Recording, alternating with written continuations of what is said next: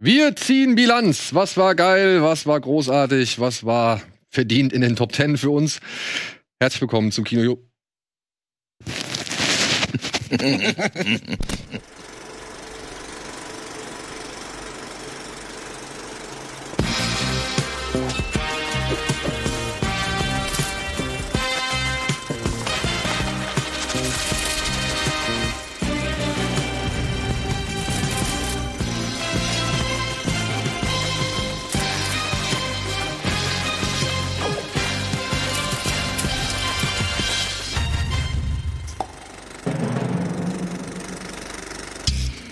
Und damit hallo und herzlich willkommen. Ja, mal einen kleinen Applaus. Ja, da klatschen wir doch mal. Zum Jahresabschluss hier bei Kino Plus mit einer wundervollen Besetzung. Wir haben die Antje da. Wir haben den Tilo extra aus Köln einreisen lassen. Wir haben Andi da, wir haben Eddie da. Und ich sitze natürlich auch hier. Und wir wollen heute über, ja, unsere Lieblingsfilme oder eben die vielleicht vermeintlich besten Filme des letzten Jahres reden, die man aber nicht unbedingt mögen muss, ne? Das ist ja schon so. Ich da angeguckt. Ein Thema, was jetzt hier äh, im Vorfeld zu ein paar Problemen geführt hat. Ja, wir wollen einfach mal, wie gewohnt, in zwei Hälften unsere Top Tens ein bisschen ergründen, ein bisschen babbeln, ein bisschen schwätzen und natürlich auch so ein bisschen alles Mögliche aus dem Jahr nochmal irgendwie mit reinfallen lassen, weil es ist ja doch in diesem Jahr, es war trotzdem kein einfaches Jahr, obwohl jetzt diese ganze Corona, äh, ja, Problematik irgendwie vorbeischien, kam direkt das nächste große Problem, nämlich ein Doppelstreik in seiner Existenz fast einzigartig, aber in seiner Länge auf jeden Fall, glaube ich, schon länger als alles, was bisher irgendwie gewesen ist. Und das hat ja auch für Probleme gesorgt. Und gleichzeitig erleben wir jetzt auch so ein bisschen, also wir haben es im Vorfeld, habt ihr ja schon darauf hingesprochen. Ähm, ich habe das Gefühl, wir haben hier gerade eine im großen Blockbuster-Kino eine gewisse Problematik, ähm, die noch nicht wirklich richtig im Griff ist und die wahrscheinlich auch irgendwo zu einer doch deutlich sichtbareren Veränderung führen wird, weil du hast es im Vorfeld schon angesprochen, was ist mit den CGI-Effekten los? Warum, Tilo. oder Tilo, äh, warum äh, sind so viele Filme irgendwie so teuer und sehen aber irgendwie aus, als wären sie vielleicht noch aus den 2000ern Ja. zum Beispiel?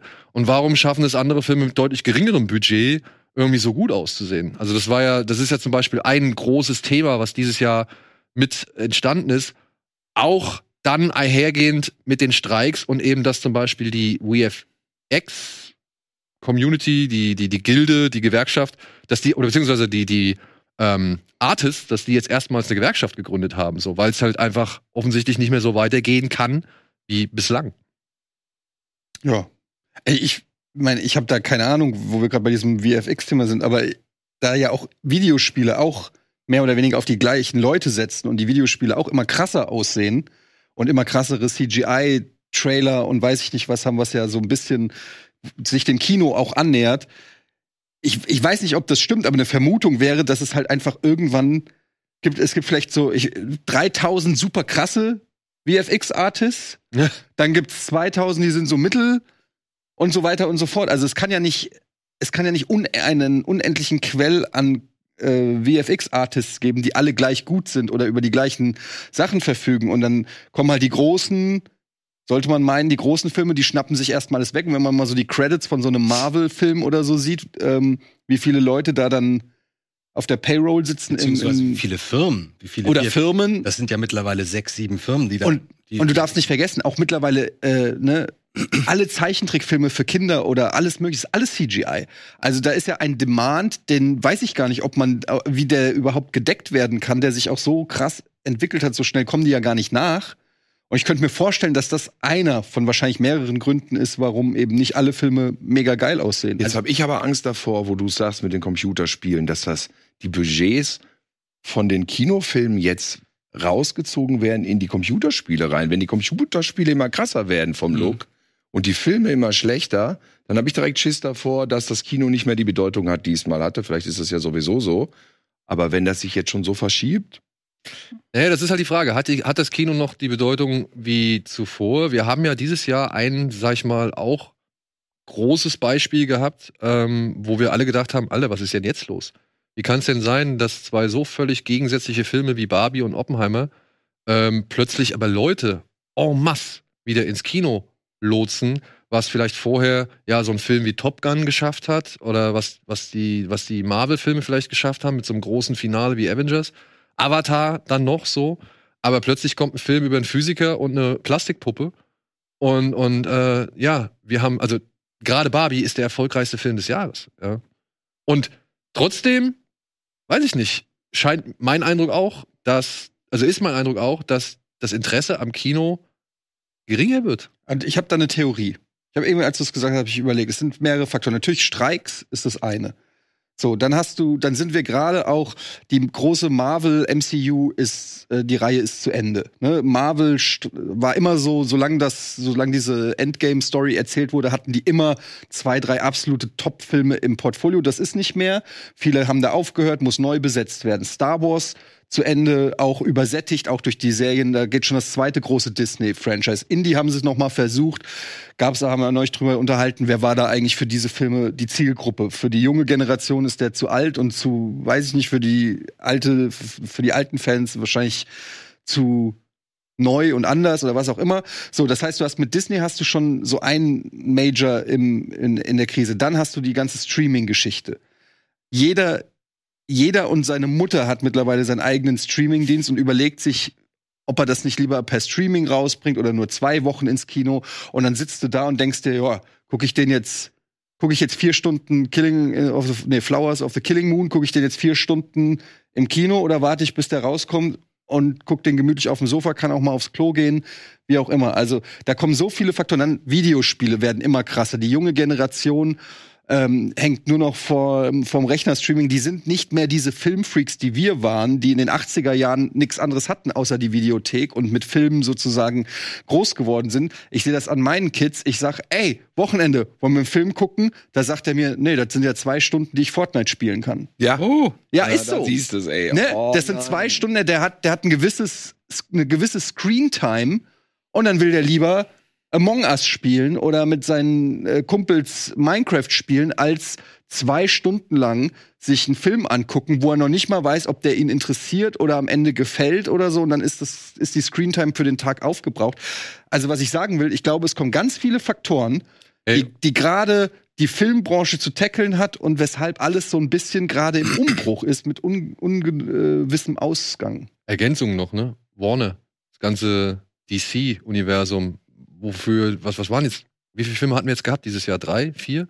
So viele waren das? Flash, Flash, Blue Beetle. Blue Beetle, Aquaman. Ja, drei. Drei Und Black Filme. Adam. Black Adam. Der ist doch Und aus alle Flops, ist der okay. aus dem letzten Jahr. Oder ist aus dem letzten Jahr. Aber wir haben vier Filme, die wirklich deutlich unterperformt haben, weil es auch irgendwie keinen mehr interessiert hat. Als Warner äh, äh, bekannt gegeben hat, dass Sean Gunn das Ganze jetzt nochmal von vorne aufzieht. So. James Gunn. Äh, James Gunn, Entschuldigung. Ähm, also weißt du, das, da hast du noch mal einen Player, der wegfällt so, ja. Und was bleibt übrig? Der Mario Bros. Film, also Illumination ist momentan irgendwie das Maß aller Dinge, was Animationserfolg angeht, finde ich. Mhm. Und dann, was waren die großen Hits? Also was was, aber ganz schön ist, um das mal ein bisschen auch ein bisschen was Positives hier reinzubringen. Ich weiß, das, das erste Halbjahr, und da fällt ja Babenheimer noch nicht rein, äh, war wieder angeglichen von den Zahlen her, in Deutschland zumindest, an vor der Pandemie. Und Ah, okay. das finde ich ist eigentlich ganz gut, wenn man dann noch das zweite Halbjahr hinzurechnet, wo ja Oppenheimer und Barbie dann eben erst recht performt haben. Da kenne ich aber die genauen Zahlen noch nicht. Aber das erste Halbjahr, wie gesagt, ohne Barbenheimer schon wirklich gut performt. Ist ja eigentlich auch ganz schön, auch wenn vor der Pandemie nicht der größte Maßstab ist.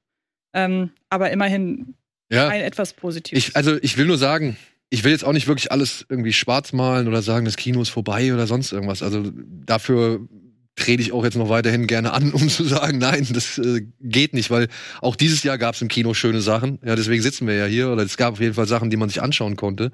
Aber ich finde die Diskrepanz zwischen, wir haben sowas wie Oppenheimer und Barbie, einen wirklichen Überraschungserfolg, ja, mit zwei völlig unterschiedlichen Themen. Oder ja, ich meine, Super Mario fand ich jetzt nicht errasch- überraschend, dass der Erfolg hatte, so, ja. Nee. Und wir haben dann aber halt so, ähm, so Abfälle zwischen halt, ja, Marvel strauchelt wirklich erstmals derartig in, der, in, in ihrer Geschichte, wie sie es noch nie gestrauchelt, wie sie noch nie gestrauchelt sind. Ähm, die Warner-Filme sind alle irgendwie, haben, treffen auf kein Interesse mehr. Große Investitionen wie äh, Mission Impossible 7 oder, oder Indiana Jones 5, ja, werden auf einmal plötzlich deutlich hinter den Erwartungen oder bleiben deutlich hinter den Erwartungen. Und wir haben so irgendwie, finde ich, es gibt weniger Filme, die viel, viel, viel einspielen.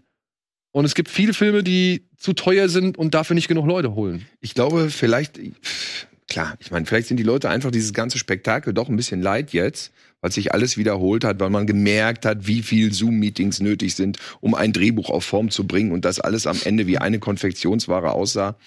Vielleicht geht's jetzt ein bisschen da wieder in die Richtung zurück, dass man wieder was Anspruchsvolleres sehen will. Also hier der Junge und der Reiher Platz 1 in USA von Miyazaki. Wer hätte das jetzt erwartet? Und ich habe heute. Selbst der Godzilla ist ja so ein bisschen Der anspruchsvoll. ist, und der hat auch Und das ist tatsächlich ein potenzielles Spektakelding. Der nimmt es komplett zurück und, und geht dann so nach vorne mit den, mit den Einschalt, äh, Einschaltquoten, wollte ich schon sagen. Und der hat jetzt aber Mit auch den Dollars. weltweit, hat der echt gut ja, eingespielt. eben, das ist es eben so. Warum, warum dann plötzlich auch solche Sachen mehr punkten, wenn sie zurückgenommen werden, wenn sie ein bisschen bescheidener auftreten? Das ist ja vielleicht auch eine Richtung. Es ist vielleicht eine Richtung, dass das Kino vielleicht wirklich insgesamt etwas kleiner wird, weil kleinere oder anspruchsvollere Filme können sicherlich nicht das bieten, an Geld generieren, was diese ganz großen Marken geschafft haben. Aber vielleicht gibt's dann einen neuen Level und vielleicht stärkt das eine ganz andere Form von Film. Und ich habe heute zum Zeitpunkt der Aufnahme auch wieder in Deutschland gesehen, dass Anatomie eines Falls von Mhm. der letzten zu Ja. dieser Woche um 90 Prozent zugenommen hat. Nach ihrem, nach Sowas, ihrem, sowas nämlich. nach der Nominierung wahrscheinlich. ne? Wahrscheinlich. Und was ich auch dieses Jahr so ein bisschen äh, bemerkt habe, ist, dass ja auch so diese Filme, die endlich mal wieder länger laufen dürfen im Kino. Nehmen wir einen Elemental, der als Flop gestartet ist und jetzt wirklich zu den, also zu den zehn erfolgreichsten Filmen des Jahres gehört. Wish hat gerade genau das Gleiche, ist bei Kinderfilmen ja auch immer dankbar. Das ist ja bei den meisten so. Aber auch ein Sonne und Beton, wie lange der in den Kinos gelaufen Ja, ist und über die äh, Wochen immer mehr oder auch Wochenendrebellen. Die haben über die Wochen immer mehr zugelegt und das, das finde ich schön, dass Kinos Filmen wieder die Gelegenheit geben, lange performen zu dürfen, weil sie hätten Elemental auch nach zwei Wochen rausschmeißen können. Das stimmt, ja. Aber ich glaube, das ist auch begünstigt durch den Streik oder durch die Das Streiks. könnte sein, ja. Aber ich möchte mal kurz, ich habe hier gerade was rausgesucht für euch. Das Kinojahr 1990. Ich lese mal so ein paar Releases vor, okay? Ich habe das noch gut in Erinnerung. Ja, glaube ich. Deshalb mache ich das gerade mal. Nur mal zum Vergleich. Zeit des Erwachens, Goodfellas. Okay, Werner, der Film, lass ich jetzt mal raus. Kevin allein zu Hause. Edward mit den Scherenhänden. Total Recall. Pretty Woman. Hexen, Hexen. Mit Schälerner Faust gleich mal raus. Ist nicht jedermanns Sache, aber.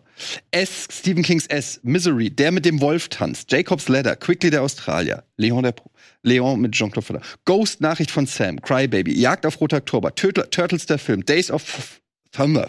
Das ist alles 1990? Alles 1990. Herr der Fliegen, Nikita, Miller's Crossing, Kindergarten, Cop, Wild at Heart, Flatliners, Hitler, Junge Salomon, So ein Satansbraten, Tremors, King of New York, Arachnophobia, Dick Tracy, Gremlins 2, Predator 2, Darkman, Rocky 5. Das war 1990? Okay. Exorzist 3, Stirb langsam 2, Die unendliche Geschichte 2, Robocop 2 und wieder 48 Stunden. Zurück in die Zukunft 3. Ich brauche gar nicht, weil ich glaube, es ist jetzt schon klar, worauf ich hinaus will das ist eine Liste an Filmen. Vielleicht bin ich da auch ein bisschen verklärt. Ich würde vielleicht auch heute nicht mehr jedem Film da vier, fünf Sterne geben oder so. Aber wir sind so weit weg von so einem Release-Kalender. Das ist nur 1990. Ich kann auch, hätte jetzt auch 89 oder 91 nehmen können, da wäre ähnlich, ähnliches dabei. Ja, aber- Also mir kann keiner erzählen, dass ich jetzt ein Boomer bin, der das durch die verklärte Brille sieht. Nein, das ist eine andere ich sagen, Qualität. ich kann ja noch das zeitgenössische Gefühl so ein bisschen abrufen von 1990. Das war einfach normal. Ja. Das war einfach normal. Und äh, man hat das zeitgenössische gar nicht zu würdigen gewusst. Genau, man ist, man 1990 ist nur ins Kino gegangen, nicht mal für einen Film, sondern wir gehen mal ins Kino. Und dann stehst du an der Kasse und guckst, Und- ah, und- das oder das. Genau, und dann, bist, du- dann hast du dich, dann haben sich alle nur auf Total Recall gefreut. Ich war dreimal in Total Recall. Ich habe das ganze Jahr auf Total Recall gewartet. Das ist für mich das Jahr mit Total Recall. Und ich weiß noch, dann gab es noch Ninja Turtles, die haben irgendwie nämlich noch den Konkurrenz gemacht. Und der Rest lief halt, weil es halt lief, nicht? Und wer weiß, wie man dann über dieses Jahr wieder denkt in, in 20, Ich glaube, nee, man sind 30 wird sich, Jahre, ne? ich glaube, man wird sich in 30 Jahren an dieses Kino ja schon allein wegen Barbenheimer. Vielleicht, Ja, vielleicht. Ja, das du sind halt dann, zwei ey, da gab's Barbenheimer und dann, äh, gab's, und dann gab's. Godzilla und Killers of the Flower Moon und wer weiß, was wir dann in 20 Jahren dann sind, gibt's nur so Animation oder gibt's Also was mir an deiner Liste halt auffällt zum Beispiel, ist vor allem eine Sache, der deutliche Unterschied zwischen, also in der Vielfalt, wie viel Komödien noch im Kino. ja, das ist vorbei. Real- Aber auch wie viel Erwachsenen-Content. Genau, ja. Das stimmt. Aber ich fand es jetzt schon erstaunlich, wie viele Fortsetzungen du vorgelesen Mhm. hast. Mhm. Das Game war voll im Gange. Und Am auch Ende damals schon. Nicht Weißt du, was ich gerade krass fand? Dass zwischen Rocky 5 und Rocky 1 nur 14 Jahre waren. Das hatte ich überhaupt nicht, das habe ich überhaupt nicht auf dem Schirm gehabt. Ja. Ja, es sollte ja immer weiter und schneller gehen. Ne? Ja, ja. Und dann kam ja der berühmte Gag, gegen wen ihr soll er kämpfen? Einen Außerirdischen? Ja. Er war auch schwach, Rocky 5. Ne? Ich habe den nur das eine Mal gesehen, nie wieder. Tommy Gunn. Ja. So. Jason, Jason hätte er Rocky gegen Jason, das wäre was gewesen. Rocky gegen Jason würde ich sofort sagen. Ja, das, das würde ich mir auch da wäre ich, da wär ich sofort dabei. Aber Rocky gegen Freddy wäre auch lustig, weil Ja. Freddy Ja. ist so ein bisschen agiler und dann ritzt der. Aber der Ja, aber der hat ja, der hat ja die Krallen, Alter, das ist doch scheiße. ja, aber dann ritzt der so, dann kriegt Gut, der der andere hat eine. Machete, ist auch nicht easy. Ja, aber der kann auch gegen ohne die Machete antreten. Aber Robert Englund muss auch manchmal einstecken und dann, äh, dann ist er so ein Dann bisschen kratzt er sich hektisch. selber. Genau, da wäre eine Menge Potenzial. Eine Sache noch, ist ein bisschen doof, dass wir das jetzt hier äh, aufgreifen, weil diese Folge kommt nach Weihnachten raus und das Thema war bis dahin schon auf jeden Fall breit in den Medien. Ähm, was sagt ihr noch jetzt zu der Jonathan Majors Geschichte? Ich, weiß habe nicht, ob gar keine Ahnung, wovon du sprichst. Nee, du hast keine Ahnung? Ist verurteilt worden jetzt. Ne? Ja, genau. Für ein halbes Jahr. Was war das noch? Nee, das, das, das, naja, er wurde angeklagt von seiner Ex-Freundin, englischen Tänzerin, glaube ich, dass er sie im Auto angegriffen hätte. Ist das der dunkelhaarige mit dem- jetzt jetzt? Nee, der nee, nee. das soll nee, der das neue Superbösewicht von Marvel sein, der Das ist der- Kang. Ach, Dieser der super Kang. coole, also ich habe ja echt viel, Okay. ich habe mir viel von dem versprochen, ehrlich gesagt, dass ich den das erste Mal gesehen habe. In irgendeiner Serie habe ich den, glaube ich, gesehen. War der nicht in der, in der Watchmen-Serie? Oder war das ein anderer? Uh, ich glaube, der war in dieser H.P. Lovecraft-Serie. Ah ja, ja, genau, das ist die. Ja. Da dachte ich, oh, das kann gut werden. So, und dann kamen halt diese Gerüchte raus vom halben Jahr, glaube ich. Oder vom Jahr vielleicht sogar schon.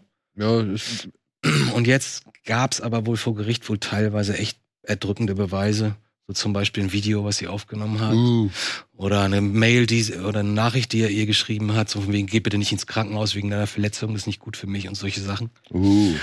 Und ja, es sieht jetzt alles nicht so gut aus. Und Marvel hat ja ohnehin jetzt schon seit einem Jahr gesagt, Vorsicht, also haben nichts offiziell gesagt, aber man merkte, dass sie erstmal abwarten und gucken, ob sie den jetzt wirklich zum großen Mega-Star aufbauen, was problemlos machbar gewesen wäre ohne diesen Zwischenfall, glaube ich. Und jetzt haben sie ihm gekündigt, ja. ja, instant. Der ist halt Typ. Ja, also wie, nach, ja. nach einem Jahr mal abwarten und jetzt kam das Urteil und ist okay, jetzt reicht's. Ja. Also mich wundert es nicht, weil sie haben doch auch diesen einen Jonathan Majors Film, der jetzt auch passend zur Oscar-Season rauskommt. Ich weiß leider nicht, wie er heißt. Aber der war ganz groß, irgendwie ganz große Chancen. Und wir haben sie doch auch gekürzt. Er lief bei Sundance. Mhm. Da, da hat er, glaube ich, seine Premiere gehabt. Und wie gesagt, riesengroßes Potenzial. Und den hat Disney ja auch schon rausgenommen aus dem Portfolio. Also es wundert Mhm. mich jetzt nicht. Nee, mich wundert's auch nicht. Ähm, ich find's nur halt äh, jetzt spannend, was sie machen, weil Eiger ja schon die ganze Zeit irgendwie von mehr Qualität und ein bisschen mehr Überlegung und auch die Effekte müssen alle besser sein und so weiter. Und jetzt haben sie halt echt gerade einen enormen Dämpfer nochmal bekommen, sowieso zu Streik und Corona und was weiß ich so. Ähm, ich bin jetzt einfach nur gespannt, wie sie mit der Situation umgehen, ob sie jetzt einfach sagen, ja, wir sind im Multiversum, der kann auch so und so aussehen. Es wäre einfach. Müssen sie. Ich meine, sie können ja nicht die Figur löschen. Aber sie Sie können haben ja so viel geplant mit der Naja, sie Figur. haben ja, also der eine Film hatte ja im Untertitel schon äh, The Kang Dynasty oder irgendwie so. Ja, ja, deswegen. Sie haben das haben so sie viel schon geplant. geändert. Die Frage ist jetzt, gehen sie auf einen neuen Oberschurken oder ersetzen sie Kang durch einen anderen Schauspieler? Aber warum nicht Doom? das ist ja ein so ein so ein, so ein Das ist doch äh, der komplett logischste. Also ich weiß nicht, Kang kenne ich gar nicht. Kann der irgendwas? Ja, der wird, kann der, wird, der irgendwas? wird so subtil aufgebaut seit ungefähr drei, vier. Aber ich meine, die brauchen ja, ich meine, das sollte der neue Thanos werden. Genau. Aber mir geht es einfach nur um die Power des Charakters, weil ich bin da jetzt nicht in ja, der. der hat schon seine Power. Also der das reicht ja nicht, wenn der einfach ein Auto hochheben kann. nee, nee, das ist schon ultramächtig, glaube ich. der ist schon sehr, sehr mächtig. Vor allem gibt's den ja zigtausendmal. Ach so. Das ist Kang? halt, Gibt's tausendmal? ja, ja, der hat halt So dubliert? durch diese ganzen Multiversen halt. Ah, okay. Und äh, es gab halt in dieser bisherigen Marvel-Timeline, wurde es halt irgendwie so erzählt, dass es einen gab, der hat alle weggesperrt. Aber eben, weil sie den einen umgebracht haben, sind sie jetzt alle in der Lage, wieder auszubrechen. Und das ist halt das Ding, was jetzt halt passieren sollte. Und ähm, wie gesagt, sie haben halt sehr, die Strategie war sehr auf diesen Mann ausgerichtet. Und das fand ich halt schon nach so vielen, sag ich mal, auch Problemen, die Marvel mit der Bindung an so Stars oder an, an Schauspieler, bestimmte Schauspieler gehabt hat, fand ich das ja mutig, dass man das nochmal gemacht hat. Aber trotzdem ist es ja eigentlich für meine Begriffe ein ziemlich vorbildliches Verhalten von Marvel. Ja. Es gab Gerüchte, dann wurde das quasi behandelt, wurde analysiert von einem Gericht. Gericht kommt zu einem Ergebnis und sie sagen, okay, das ist jetzt Fakt. nee, Und ich, reagieren wir ich entsprechend. äh, kritisiere da auch nicht das Vorgehen, weil äh, das, das ja können sie sich, glaube ich, auch in einem Land wie Amerika einfach nicht erlauben. Und wir haben ja halt bei einem anderen Film, der in diesem Jahr gestartet ist, äh, gesehen, wie problematisch es ist, wenn jemand da sitzt oder beziehungsweise jemand in der Hauptrolle spielt, der halt wirklich umstritten ist. So. Aber ja, das führt uns ja eigentlich. Aber wenn ich das noch sagen darf, krass für ihn, ne? Weil, also nicht, dass ich jetzt mitlepper, wenn er da schuldig ist, ich weiß gar nicht, was da vorgefallen ist, aber du stehst davor, irgendwie die, die, ein absoluter Hollywood-Star zu werden und dann holt dich so eine Geschichte ein oder, oder wie auch immer und zack, ist deine Karriere. Also zwischen ich werde zum Megastar zu meine Karriere ist vorbei in zwei vor, Sekunden. Vor zwei Jahren dachte der, alles klar, alles ist eingetütet. Das ist mein Durchbruch. Das ist das, worauf ich hingearbeitet habe. Dann diese Creed-Nummer, wo er dann Creed so 3. aufgepumpt war. Denkst du, alles klar, War der er macht der Böse in Creed 3? Ja. Und er ist ja so ultra, habt ihr den mal in Interviews gesehen? Der ist halt ultra sympathisch, ne? So, das macht immer noch, noch schmerzhafter für, für Ja, aber ja, sind Narzissten halt oft, ne? ja, das haben kann gut sein, aber das ist halt, das ist halt nicht nur, okay, er hat jemanden verletzt, er hat seine Freundin geschlagen oder Mhm. Finger, Finger gebrochen wegen Telefon aus der Hand reißen, keine Ahnung. Ähm, das verletzt einen doch, ne? Dann denkst oh, ich hab gedacht, das ist so ein sympathischer, Ja. lieber Kerl. Und jetzt ist es so ein Arschloch. ich fand den auch mit am besten von diesem Quantumania. Ja, genau. muss ich auch sagen, muss ich auch sagen. echt einen guten Bösewicht. Ja, ich so ein ruhiger, cooler, Ja. konzentrierter, nicht so Ja. theatralischer Bösewicht. Potenzial war da, Ja. aber Mhm. ähm, Hat er vergeicht. Was soll das, ey? Ja. Man denkt sich, warum habt ihr euch denn nicht im Griff? Ihr habt doch alles. Denkt man so. Er, hat, er ist fremdgegangen, er ist fremdgegangen offenbar, dann hat ihm die Frau Ja, eine Nachricht geschickt, dann hat seine ist. Freundin gesehen, dass die Frau ihm eine Nachricht geschickt hat, dann haben sie sich gezofft. Naja. Ach, Und dann so kamen noch ein paar andere Sachen. Dann in dem Rahmen zutage. Ja, war super 2023. nein, dass das Jahr 2023 auch noch ein paar schöne Seiten hatte, Ah. das äh, werden wir jetzt hier uns mal anhand eines Supercuts angucken, der nur die erste Jahreshälfte beleuchtet und äh, womit oder wonach wir dann halt quasi mit unseren Plätzen 10 bis 6 beginnen werden. Bitteschön.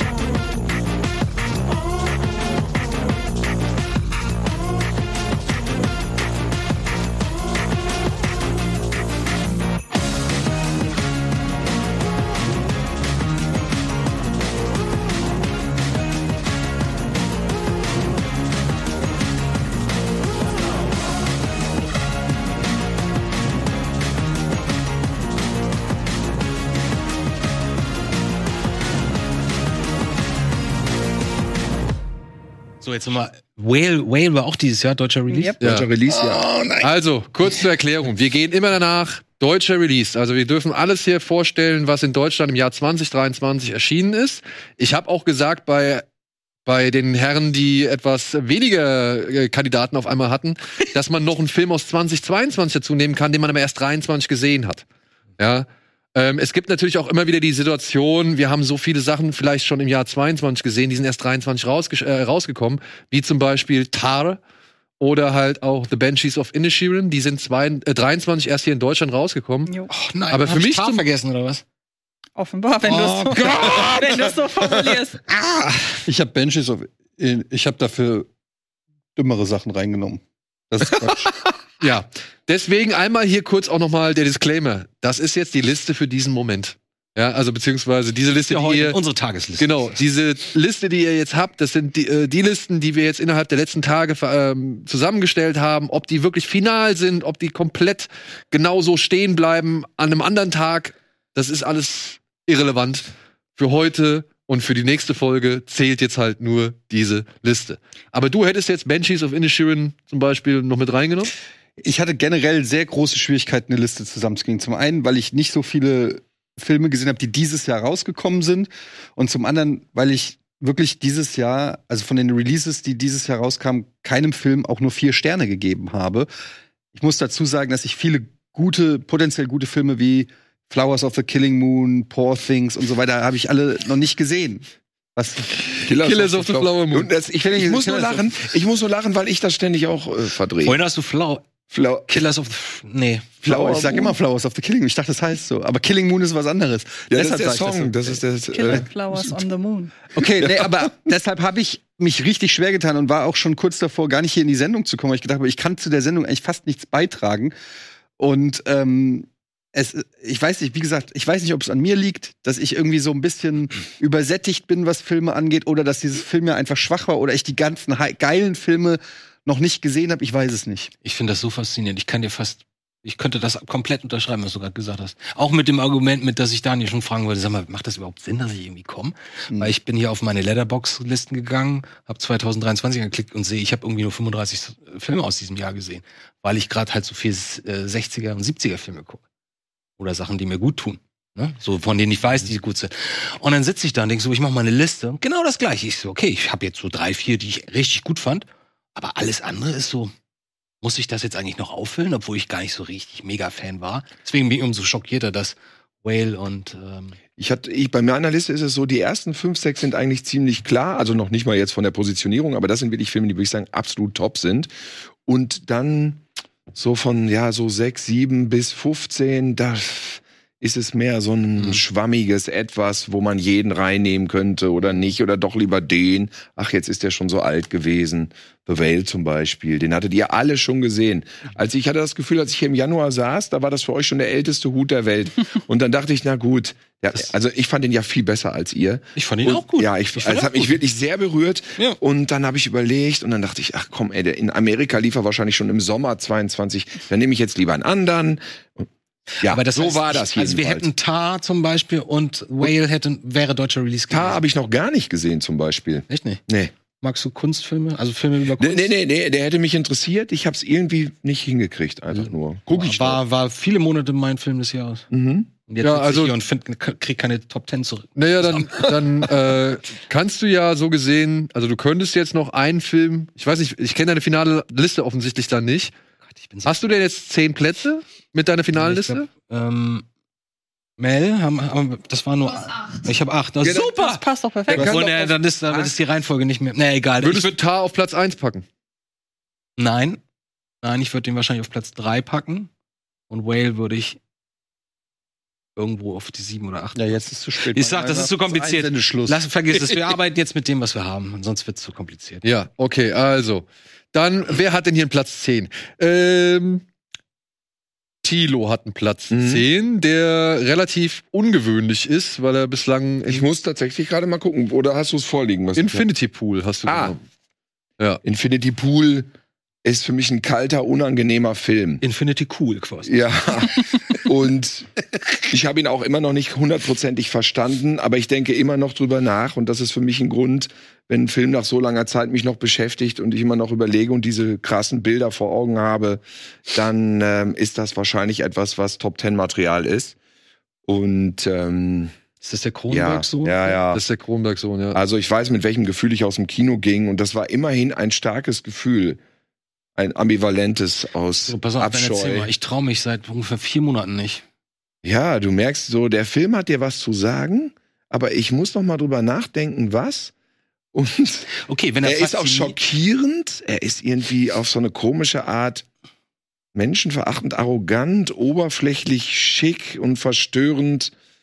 Und es hat mich äh, ja berührt. Auf Aber, eine komische Art zieht und er, Weise. Zieht er einen total runter oder ist er faszinierend mich zieht creepy? sowas ja dann tatsächlich nicht runter, weil ich Okay. fühle mich ja dann, du atmest ich fühle mich so, durch? oh, ich habe diese 10 Euro gut investiert. Ja, ich bin emotional durchgeschüttelt worden. Okay, aber sag, Also er- gefiel der doch auch. Ja, ja, also er wäre bei mir in einer erweiterten Liste. Ähm, er ist, finde ich, dadurch er hat mich nicht so in meinen Grundfesten erschüttert, weil er ja doch sehr überhöht ist in dem, was er erzählt. Er erzählt ja Mhm. jetzt keine Geschichte aus der Realität. Nee. Ähm, aber trotzdem mit bodenständigen Charakteren. Deshalb geht er einem trotzdem nah. Was ich an dem Film halt in Erinnerung habe, ist das Schlussbild. Dass Ja. einfach nur jemand, also ich, ich mag dieses Feeling oder hab so ein Fable für dieses Feeling, wenn ein Urlaubsort plötzlich Off-Season ist. Ja. Wenn man da dann plötzlich sieht, es ist keiner mehr da und dieses Bild zelebriert diese Off-Season so sehr. Kiez, Kiez äh, Mittwoch, Mittwoch morgens um elf. nur halt in einem, nur halt in einem Ferienort. Finde ich super, mag ich auch. Und ich finde ihn super gespielt. Der hat halt Bilder, die in Erinnerung bleiben. Und man kann ihn sich in Deutschland auch ungekürzt angucken. Und es ist kein Film, wo du rauskommst und sofort sagst der Pressetante, ja, das war so und so und so Mhm, und so, sondern du, du guckst erstmal nur so, oh ja, was sag ich denn jetzt? Oh Gott. was soll ich denn jetzt sagen? Ich könnte jetzt überhaupt gar nicht so. Und ich habe auch überlegt, dann, was bei mir jetzt nicht in der Top Ten ist, ist, wie hieß der Film? Killers of the Flower Moon. Mhm. Ähm, den fand ich halt sehr gut, nachdem ich wahnsinnig viel darüber gehört habe, wie lang und dieser ganze Mist. Habe ich mir den angeguckt, fast am Stück, fand den gut, habe keine Längen gespürt, ging mir nahe, aber hat mich dann doch nicht so durchgerüttelt. Also es war einfach so ein Ding, wo ich sage, ja, der ist gut, sicher ist der gut. Ist ja auch mit De Niro und von Scorsese, wie, wie kann ja auch irgendwie nicht schlecht sein. Guter Film, aber hat mich jetzt nicht so richtig durch die Mangel gedreht, sag ich mal. Hm. Aber Ja, sehenswert. An meiner Stelle also, der ist nicht in meiner Ich glaub, da kommen wir auch noch- Sehr sehenswerter Film. Wir reden da ja bestimmt Ausgiebig, noch drüber. also du, du willst auf jeden Fall, also du respektierst das durch die Mangel drehen. Ich mag einfach, wenn ich emotional was spüre im Kino. Und das muss nicht unbedingt immer ein positives Gefühl sein. Ja. Allerdings muss es auch nicht so sein wie Expendables 4, ja, wo ich die ganze Zeit nur Wut empfinde, weil der Film so scheiße ist. Das meine ich damit nicht. Wobei, ey, letzten Endes hat auch das eine Qualität. Wir haben hier ganz schön lange drüber gelabert in der Sendung bei Expendables. Ja, aber weil 4. wir fassungslos waren, wie scheiße das Richtig, aber gesprächsmäßig hat das dann eine hohe Qualität. Ja. Mein Flop 2 übrigens, Expendables 4. Ähm, Das heißt, du hast einen größeren Flop als Ja. Expendables Vielleicht kommen 4. wir zu dem ja noch. Vielleicht ist er sogar auf einer Top-Liste. Warten wir mal Da ab. bin Ja. ich ja sehr gespannt, was dann Platz 1 ist. Wir machen hier ein kleines internes Ranking. Wir versuchen hier anhand von äh, Bewertungen von 10 bis 1 äh, rauszufinden, welche die, also was die große Top 10 ist dieses Jahr oder beziehungsweise der erfolgreichste Film. Ähm, sobald ein Film irgendwo auf Platz 1 ist, kriegt er 10 Punkte und absteigend halt. Wenn er auf Platz 10 ist, kriegt er nur noch einen Punkt. Und äh, Infinity Pool ist, glaube ich, der einzige, den, also du bist der Einzige, der den in der Liste hat. Dann kommt er nicht in unsere Top 10 willst du Ja, er hat halt- Wie gesagt, er hat halt bisher nur einen Punkt. Ah, das ist, da bin ich total. Ich habe wirklich überlegt, mache ich wie, aber man muss irgendwie, ja, man muss sich ja nach dem persönlichen, subjektiven dann richten, ne? Ja. Ähm, die nächste, die zehn Plätze vorweisen kann, ist äh, Antje.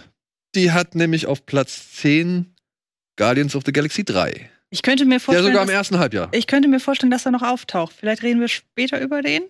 Aber, Das äh, kann gut sein, ja. aber ich würde ergänzen dazu, dass ich mich sehr schwer getan habe mit meinem Platz 10. Ähm, weil ich mich schwer trennen konnte von Sonne und Beton. Von, zu meiner Überraschung, äh, Spider-Man Across the Spider-Verse und Scream 6, der sich das am Ende mit seinem Finale verhagelt hat.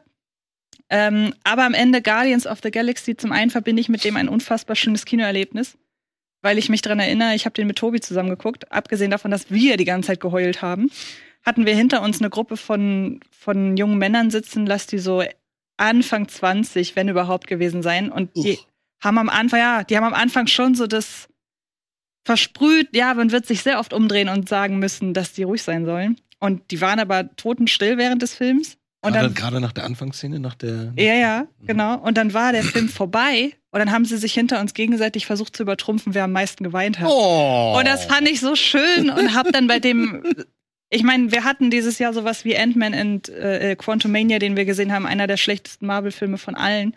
Aber dann auch noch eben Guardians of the Galaxy 3 und der hat so schöne Momente und der ist so traurig und trotzdem freut man sich, dass der äh, so die wahrscheinlich Trilogie, also es heißt ja Star-Lord kommt noch mal wieder, aber für mich ist diese Trilogie jetzt abgeschlossen. Denke ich auch. Und ähm, ja, ich fand den einfach sehr schön. Ja. Kommt bestimmt. Waren wir noch. da nicht alle drei erstmal drin? Wir waren doch da zusammen drin, ne? Waren wir da zusammen drin? Ja, wir waren da zusammen Ich meine auch, ja. Doch. Okay. Ich fand den. Aber, aber das war, du warst ja öfters, wir, wir, das war diese Pressevorführung hier in Hamburg. genau. Genau, die meinte ich auch. Da war ich auch dabei. Ah. Da haben schon Jugendliche geheult? Nee, das war schon. Nein, Ja, ja, in ja. meiner, Nee, nee, mein Kinobesuch war ein ganz normaler Ja. Kinobesuch. Mhm. Aber der taucht, glaube ich, noch mal auf. Ähm, auf jeden Fall. Ich habe auf Platz 10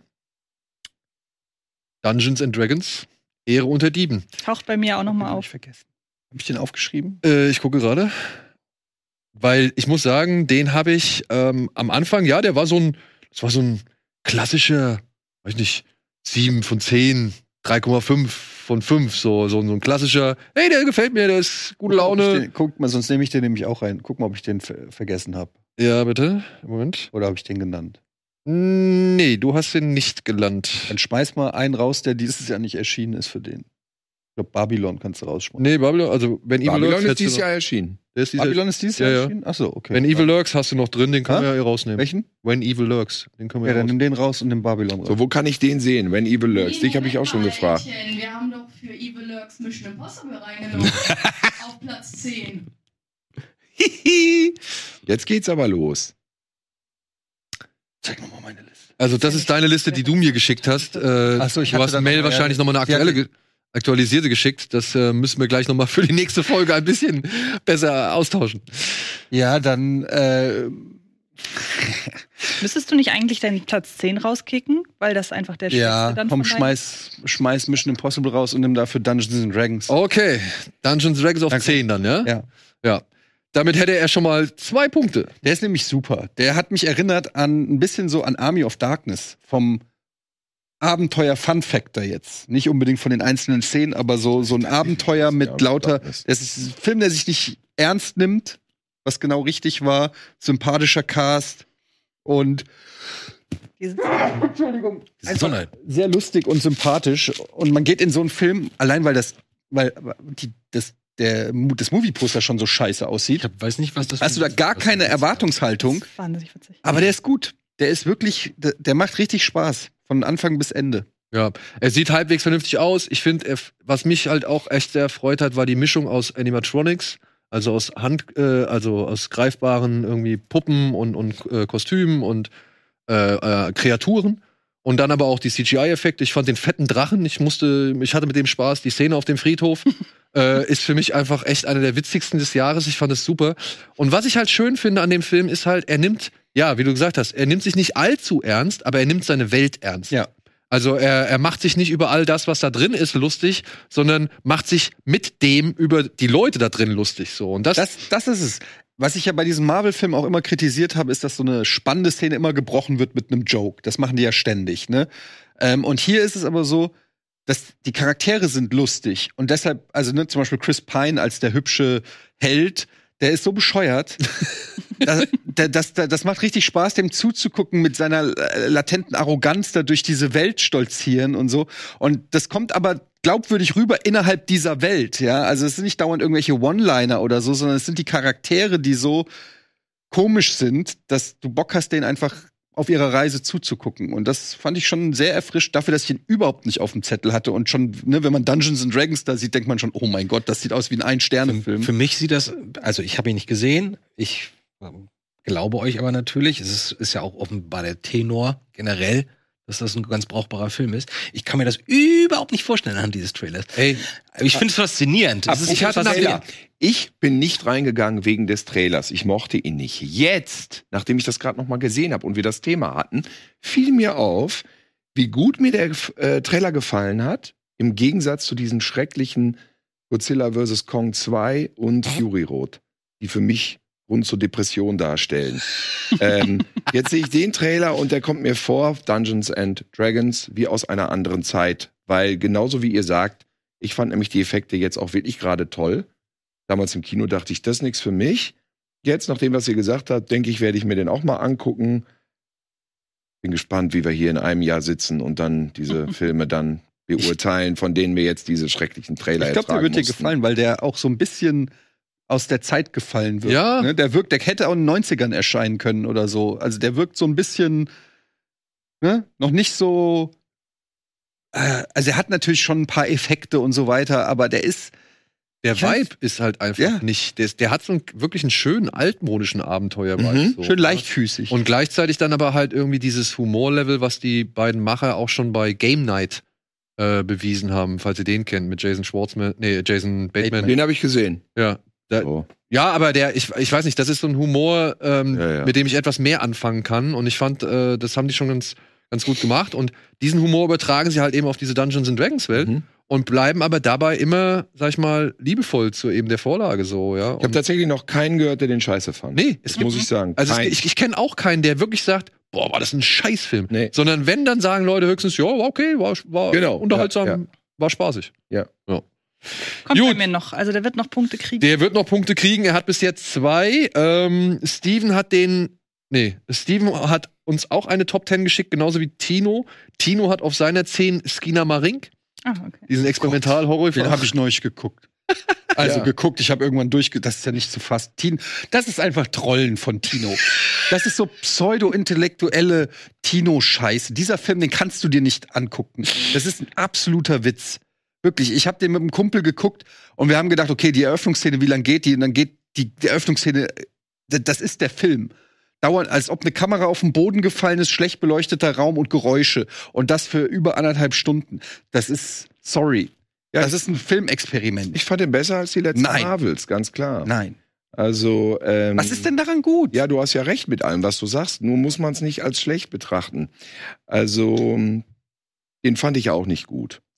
Aber ich fand den auch nicht schlecht. Ich finde, was ich immer zu dir sagte, ich kann mich da nur wiederholen, die Macher selber glauben, der Film wäre genialer, als er ist.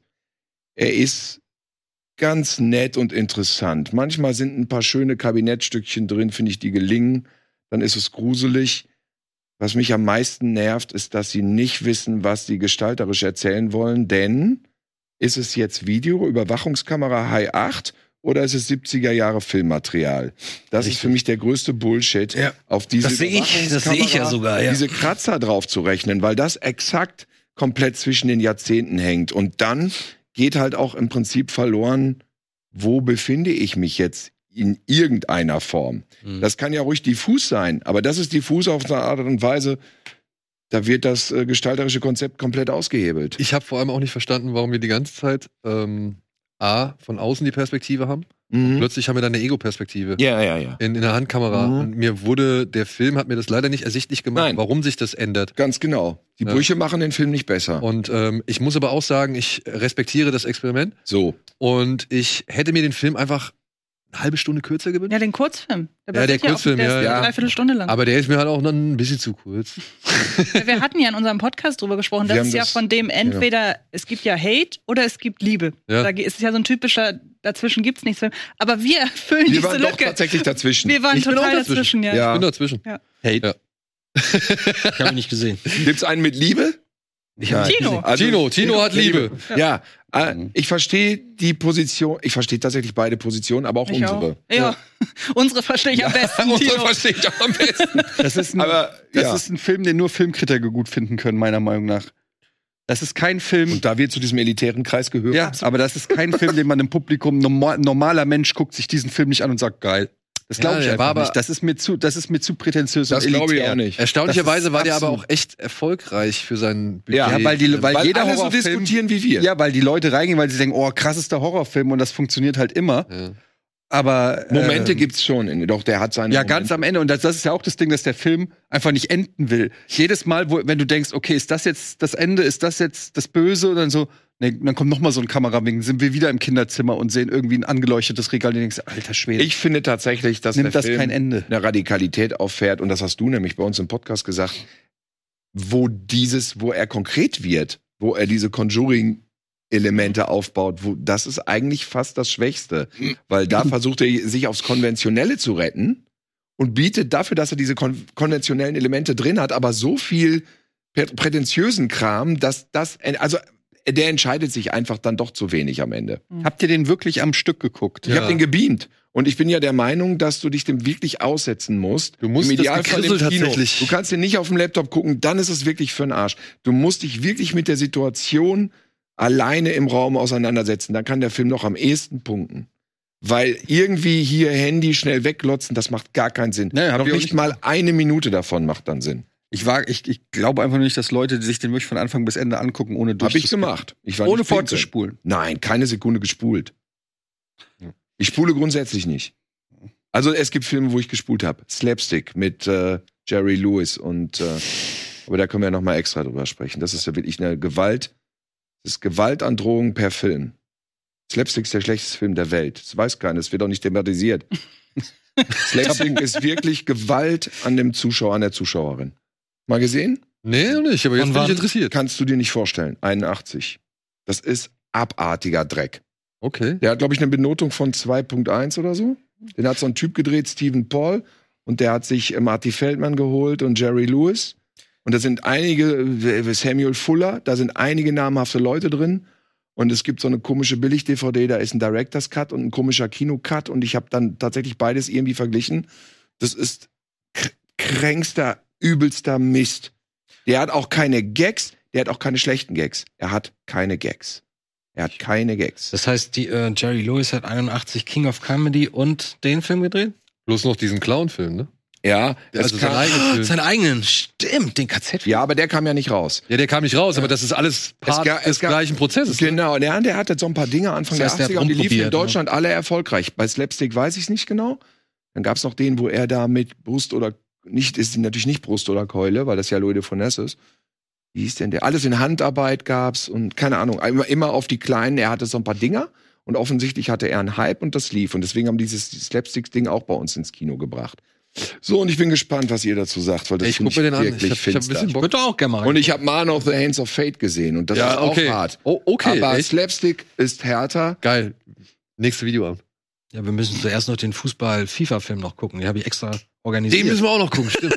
Das wäre eine Sendung, die wirklich schlechtesten Filme hat. Ja. ja. So, Mit Skinner. Fun in Balloonland. Hat einer schon Fun in Balloonland gesehen?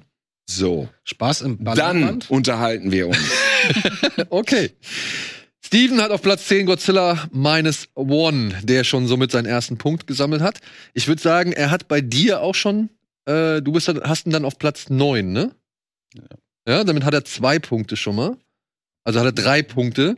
Aber ich glaube, auf den kommen wir noch mal zu sprechen. Deswegen würde ich jetzt einfach mit weiteren neunten Plätzen weitermachen. Du hast noch keinen neunten Platz. Du bist, steigst erst bei acht ein, ne? Dann lass- Wir Dann so. nehmen wir doch mal Antjes Platz 9. Das ist nämlich Renfield. Ja, es ist sehr viel Zerstreuung in meiner Liste dieses Jahr. Und ich muss ja sagen, wenn ich so meine Liste überarbeitet habe, es gab, einen Film, von dem konnte ich mich partout nicht trennen, so dass ich im Nachhinein denke, vielleicht hätte ich ihn auf Platz 1 setzen sollen, wenn ich mich von allen anderen hätte trennen können. Aber ich fand, ich habe an Renfield so unfassbar viel Spaß gehabt. Und der hat für mich auch ein zweites Mal gucken standgehalten. Also es gibt einen Film in diesem Jahr, der ist durch seinen Rewatch komplett zerstört worden bei mir. Das ist Bo is Afraid. Das hätte ich nicht gedacht. Tatsächlich. Ja, der war bei mir, als ich aus Oh. dem Kino kam, war ich komplett begeistert. Ich habe ihm ein zweites Mal geguckt, hat gar nichts mehr funktioniert nach der das- ersten Stunde. Passiert, das passiert dir total selten wahrscheinlich, oder? Ja. Und ähm, nach der ersten Stunde war ich dann raus. Komplett. Ich bin auch nicht wieder reingekommen. Das tut mir für Bo is Afraid auch total leid. Aber wir reden ja nicht über Bo, sondern über den noch- Renfield. Ach, guck mal, hast du das gerade gesehen? Das war Renfield mit dem, mit dem, Ach so.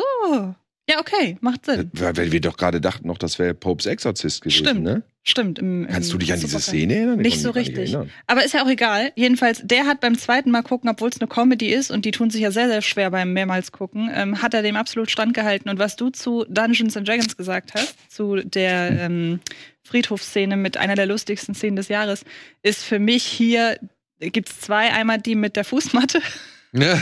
wo einfach, man, man muss ja wissen, ähm, es geht in dem Film um Renfield, den Diener von Dracula, gespielt von ähm, Nicolas Cage und er gespielt von Nicholas Holt. Und er will sich halt loslösen von seinem Diener, indem er in eine Selbsthilfegruppe für, was sind es? Für von ihren Arbeitsleuten unterdrückte Menschen oder nee, generell unterdrückte Menschen, glaube ich, so aus toxischen Beziehungen und so weiter, ne?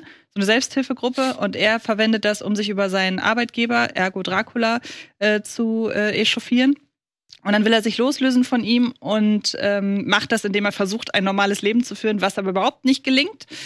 Ähm, ich erinnere mich auch an die Szene in der Bar, wo er dann äh, irgendwie im Hinterkopf hat, er soll für Dracula eine Gruppe Cheerleader, ein äh, glückliches Pärchen und eine Gruppe von, was war es noch, von Nonnen irgendwie besorgen. Und auf einmal kommt halt wirklich eins nach dem anderen, äh, kommt vorbei. Und er sitzt da und der glaubt nicht, was ihm da gerade passiert. Und das sind so zwei Szenen, die gehören für mich zu den lustigsten Szenen des Jahres. Der geht super schnell durch. Ich mag die, ich mag Nicholas Holt einfach wahnsinnig gerne. Ich bin ein riesiger Nicholas Holt-Fan. Und der hatte halt auch einfach so eine Leichtigkeit. Und es ist der erste Film, der uns vor Augen führt, was wirklich passiert, wenn jemandem die Scheiße aus dem Leib geprügelt wird. Das sieht man hier wortwörtlich. Und ich würde sagen, damit hat der Film auf jeden Fall schon eine Daseinsberechtigung in meiner Top-Liste. Eigentlich ist Platz 9 viel zu weit unten. Ich hatte wirklich, das ist der Film, an dem ich dieses Jahr mit am meisten Spaß hatte. Also vielleicht, Vielleicht Aber packt egal. sie noch mal höher. vielleicht. Ja. Aber ja, Renfield. Wird keiner von euch irgendwie geguckt oder gemocht oder was auch Gesehen immer? habe ich ihn, wie gesagt, ich fand eigentlich nur das mit Aquafina unnötig, aber ich hatte auch unerwartet viel Spaß mit dem. Ich hätte nicht Ja. gedacht und ich habe nicht verstanden, warum sie in den Trailern nicht mal ansatzweise angedeutet haben, wie saftig dieser Film ist. Mhm. Weil Ja, allein stimmt, dieses, der ist richtig fies. diese, allein diese Szene, wenn er mit dem Tablett die beiden Hände da Ja, ist ein so. riesen Splatter-Massaker. ja, das war lustig. Das war Also, lustig. Ich mag den Film auch total und er hat mich in manchen Momenten, nämlich einfach in diesen Retro-Momenten, Bela Lugosi etc., total überrascht, was ich nicht gedacht hätte, dass das drin vorkommt. Aber weil diese Elemente drin waren, ging bei mir das Kopfkino danach los, was hätte noch sein können. Diese Action-Martial-Arts-Sachen hätte ich nicht gebraucht und wir haben ja auch drüber gesprochen, mit dieser Mafia-Nummer auch nicht unbedingt. Da hätte ich gerne doch noch mehr Hammer. Der Film hat ja diese Farbgebung von Hammer auch übernommen. Der hätte ich gerne mehr in der Richtung gesehen, aber ich bin mit einem absolut beschwingten Gefühl aus dem Kino raus und Wie haben wir es genannt? Viel, nee, oh, viel, good feel, äh, viel gut Horror. viel good Horror. Wohlfühlhorror, genau. aber ist das nicht eine Horrorkomödie? Ja, das kann ja sein, Ist, aber ist das Shaun ist of ja the Dead wohl aber es für ist ja-. Shaun of the Dead? Ja. ja. Ja. ja. Wir hab haben, ich bei, wir haben in, in dem Podcast diesen, diesen Begriff, weil wir allein drei Beispiele da hatten. Genau, Jahr das ist, ich kann das total nachvollziehen, was ihr Ne? gerade nur diese, dieses Wort allein schon Ja, verstehe ich, genau. Ja. Und du hast natürlich recht, weshalb er bei mir tatsächlich auch nicht weiter, noch weiter oben ist, ist, glaube ich, alles, was mit Aquafina zu tun hat. Ich, es ist nun mal Typecasting, was sie jedes Mal. Ja. Wer ist, Über wer ist Aquafina? Die Hip-Hopperin, die du immer noch nicht kennst. ich habe sie auch nur durch den Film kennengelernt. Die spielt den Und- harten Kopf. Die harte Kopffrau. Und das, ich, ich nicht. Einfach kenn ich nur nicht in mal dem vom Film Gesicht. selbst Komisch. kann ich euch sagen, als jemand, der sie vorher nicht kannte, mich hat sie gar nicht gestört. Ich habe mich nur gewundert, warum genau sie jetzt diese Rolle spielt, weil ich sie einfach Weil sie, sie kannte. diese Rolle immer spielt. Mhm. Ja, gut, und Sie da spielt dachte diese ich so, Rolle in wer ist denn Shang-Chi die jetzt? und- Wieso spielt die das? Aber ist es, ist es ähnlich schwierig wie bei, ähm, ich glaube, Ahsoka, wo dann Lizzo plötzlich steht und man erkennt sofort, dass es keine Schauspielerin ist? in nein, die kann das ja spielen. Die spielt nur immer das Gleiche einfach. Okay, weil bei, ich wusste nicht, wie Lizzo aussieht. Und ich gucke mir die Serie an und Lizzo kommt in dieser, als Königin da, ne? War diese Folge mit Jack Black, ne? Genau, mit Jack Ja, Black als Ehemann. Und ich, und ich, ich weiß noch, dass ich zu meinem Kumpel gelernt habe, ich so, ich glaube, das ist keine echte Schauspielerin. Ich glaube, die ist irgendein Star. Und man hat die, Ja, aber und dann hieß es Lizzo und wie, ach so, das ist Lizzo. Okay, alles klar. was diese Popkultur-Scheiße in Star Wars soll, das verstehe ich auch nicht. Ja, aber ey, wir hatten schon Ed Sheeran bei, bei Game of Thrones, ne? Also ich, Ernsthaft? ja, Ja. das ist, ich verstehe Ja, auch aber nicht. der sieht wenigstens aus wie aus dem Mittelalter. ja, aber ich gebe dir recht, ich fand's auch un, un Wie überlebt der denn eine halbe Stunde im Mittelalter? Indem er singt. singt, Thilo. die, singt die Er ist der Orks. Barde. Das hilft ihm. Ja. Er, So. er, er lässt sie einschlafen mit seinem Gesang. So. Machen wir weiter mit den Plätzen 9 von Tino und Steven. Die sind nämlich identisch. Denk nicht daran, äh, Renfield 2, ver vergiss nicht, Renfield 2 Punkte zu geben. Das Hat wird schon. ihm nicht helfen. Hat er schon. Hat er Okay, schon. immerhin. Ich hörte gerade Renfield 2. Auf Platz 9, sowohl bei Tino als auch bei Steven, sind Anatomie eines Falls. Womit der jetzt schon mal vier Ist das Punkte der Sandra Hüller-Film? Das ist der Sandra Oh, Hüller. der soll- Mann, den hätte man noch gucken müssen, ne? Habe ich noch nicht geguckt. ja. Ähm, Ist ich, der schon released äh, außerhalb des Kinos? Ja. Mhm.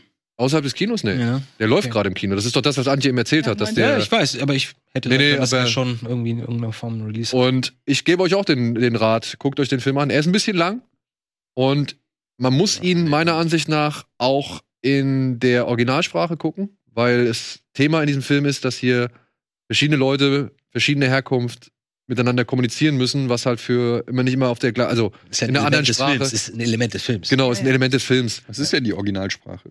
Äh, die Originalsprache ist Französisch. Aber es ist zu gleichen Anteilen eigentlich auch Englisch. Genau. Und sie spricht auch sogar Deutsch in dem Film. Aber es geht halt darum, dass es Also multikulturell Bastards ist. quasi. Bekannt, Bastards würde auch total viel verlieren, wenn du das komplett Genau. auf Deutsch übersetzt. Es ist multilingual und das, daraus bezieht der Film halt eben einen, einen Punkt so. Und Sandra Hülle, ja, ist wirklich stark. Ich freue mich so, dass die so immer, mehr, immer weiter durchstarten. Das finde ich auch cool. Super. Ich war, ey, man entdeckt auch seine eigene Arroganz. Ich habe meine eigene Arro- Arroganz gegenüber dem deutschen Film entdeckt. Ich war auf der Preisverleihung vom deutschen Film, äh, Kölner, Kölner äh, Filmfestival vor ein paar Wochen. Und da wurde der Film ausgezeichnet. Und Sandra Hüller war da und die Regisseurin. Und ich hatte einfach vor diesem Abend nie was von diesem Film gehört. Hm. Und sitze dann da und denke mir so, wow, das ist ja hochkarätig hier, wer jetzt hier Preise kriegt. Bin da so hingeraten über einen äh, Bekannten. Und dachte mir, mein Gott, dann zeichnen die hier wieder Filme aus, von denen man nie wieder was hört. Ne? Hm. So, mit der Arroganz habe ich da gesessen. Und nur einen Tag später direkt im Internet zehn Artikel gelesen und gedacht, hättest du mal vorher dich ein bisschen informiert, ne? Dann hättest du da nicht so breitbeinig gesessen und gedacht, der deutsche Film. Wobei Ja, es ja kein deutscher den Ist ja Film kein deutscher Film. ich weiß, aber er lief da auf dem Kölner Filmfest und ähm, ich merkte schon, die sind alle überzeugt davon und wie sich jetzt zeigt, offensichtlich auch zu Recht, werde ich auf jeden Fall gucken, weil ich ja Sympathisant des deutschen Films bin und vor allem Sandra Hüller. Ich bin großer Fan von Toni Erdmann und auch Requiem. Ja. Ja. Also ich muss auch sagen, Film. Ja. starker Film, Ja. ähm, aber er hat es nicht ganz in meine Top-Liste geschafft. In meiner Okay. auch nicht ganz. Bei mir wäre er in den Top äh, 20 dann drin. Kommt der Glazer-Film mit ihr auch noch dieses Jahr oder nächstes Nee, Jahr? der kommt leider erst nächstes Jahr. Der ist gut. Oh, ich hab Hast du schon gesehen? drauf. Ja, ja, der ist Ich so Hast du schon gesehen? Den Nee. KZ-Film da? Wo sie Ah, die doch, Ehefrau den, nein, habe ich spielt? nur den Trailer gesehen, aber ja auch mal vom KZ-Film Der, der Trailer ist so raffiniert, ne? Weil du am Anfang denkst, du, äh, was macht Glazer denn jetzt? Äh, Einfach nur normale Welt Eheleben. oder so. Und auf einmal der Schwenk und du siehst das, du siehst den Zaun und denkst so, oh, ach meine Güte, jetzt verstehe ich das. Ja, ich habe auch richtig Bock auf den. So, mein Platz 9 ist ein Film, den hat keiner von euch gesehen, glaube ich. Ähm, er heißt Rebel, äh, deutscher Untertitel In den Fängen des Terrors, ist ein Film von den beiden Bad Boys 3 Machern. Äh, es geht um zwei Brüder, die nacheinander auf verschiedene Arten und Weisen im IS landen und der Film halt zeigt, wie das passiert ist, Oh, das ist warum aber das passiert ist und äh, was das halt vor allem bedeutet. Und der entführt uns da in eine Welt, wie wir sie aus der Perspektive, also ich zumindest, noch nicht gesehen haben. Und er ist sensationell gefilmt, er ist sensationell gespielt. Ja, er hat ein bisschen ähm, das Problem, dass er halt am Anfang denkt man die ganze Zeit, es fokussiert sich vor allem auf den einen Bruder. Ach, da hast du doch, haben wir doch neulich schon drüber Genau. gesprochen. Den habe ich euch, da habe ich euch dieses Der so Musical-mäßig Genau. Geil. Auf den habe ich auch schon auf der Liste jetzt. Ähm, äh, und aber der, der konzentriert sich sowohl auf den großen Bruder, auf seinen kleinen Bruder und auf die Mutter. Und das kann man am Ende ein bisschen, ja, zu sehr Thriller und zu wenig Drama finden, aber insgesamt habe ich selten ein intensiveres Kinoerlebnis in diesem Jahr gehabt, weil der Film hat mich vom Beginn an, es gibt, zu Beginn gibt es so eine Szene, wie der ältere Bruder aus einem Bombenangriff versucht, ein Kind aus einem äh, zerbombten Gebäude rauszuholen, während halt überall Einschläge sind und überall Chaos und so weiter. Und das ist so, es zieht dich direkt so mit rein. Es hat mich direkt wirklich fertig gemacht. Und der Film geht nur noch weiter. Und er wirklich, er, er gibt dir einen Schlag nach dem anderen in die Magengrube mit so. Welcher Regisseur hat das gemacht? Äh, die Regisseure heißen, Moment. Äh, Bad Boys 3 meinst du? die haben Bad Boys 3 gedreht und halt auch diesen Batgirl-Film, der jetzt niemals das Licht der Welt erblickt. Ah, okay. Ah, wie heißen sie? Dann ist es ein ganz gutes Comeback, ne? naja, der Film, wie gesagt, der wird halt untergehen, ne? Also der ist halt Ist egal, jetzt. bei den Kritikern und bei den Leuten, die es angeht, also die, Pro- die Producer potenziellen sehen das ja und sehen, okay, die können immer noch was ganz anderes machen, wenn sie wollen. Aber du hast gesagt, du, der ist in deiner Top 10, das heißt, der ist in Deutschland angelaufen. Der ist im Kino angelaufen und ging halt total unter. Und gibt's den schon im Stream oder Noch nicht. noch nicht? Mhm. Noch nicht. Der ist halt, wie gesagt, äh, vor ein paar Wochen ist der im Kino angelaufen. Jetzt soll jetzt, Moment. Die Regisseure ist leider Gucken wir halt Rebel Moon. Adil El Arbi Ach ja, und äh, Bilal Falah. So heißen die beiden. Mhm. Und ich weiß gar nicht, ob das, wann der Batgirl, ob der überhaupt gelistet wird. Aber ähm, Ich würde mich wundern, wenn sie den überhaupt richtig fertig gemacht hätten. Ja, also das Ach, das ist, sind die von. Ah, das sind die von Batgirl, ja. Also deswegen, den habe ich jetzt nur mal kurz äh, erwähnen wollen, weil ich wirklich, der, ich fand den, das war ein Film, da bist du nach, wir sind danach alle aus dem Kino raus und haben gesagt, ey, wir brauchen jetzt erstmal frische Luft. Mhm. Äh, erstmal eine rauchen, erstmal irgendwie durchatmen. So wie es als Zwölfjähriger im Kino vielleicht sogar war. Zum Beispiel. Wenn man aus dem Film kommt. was immer seltener wird. Mit zwölf? Hm? Was mit zwölf geraucht? Nee, aber wir wissen ja, was das bedeutet, wenn man einen beeindruckenden Film im Kino mit zwölf Jahren sieht und dann Ja. rauskommt und mir war dann immer schwindelig zum Beispiel.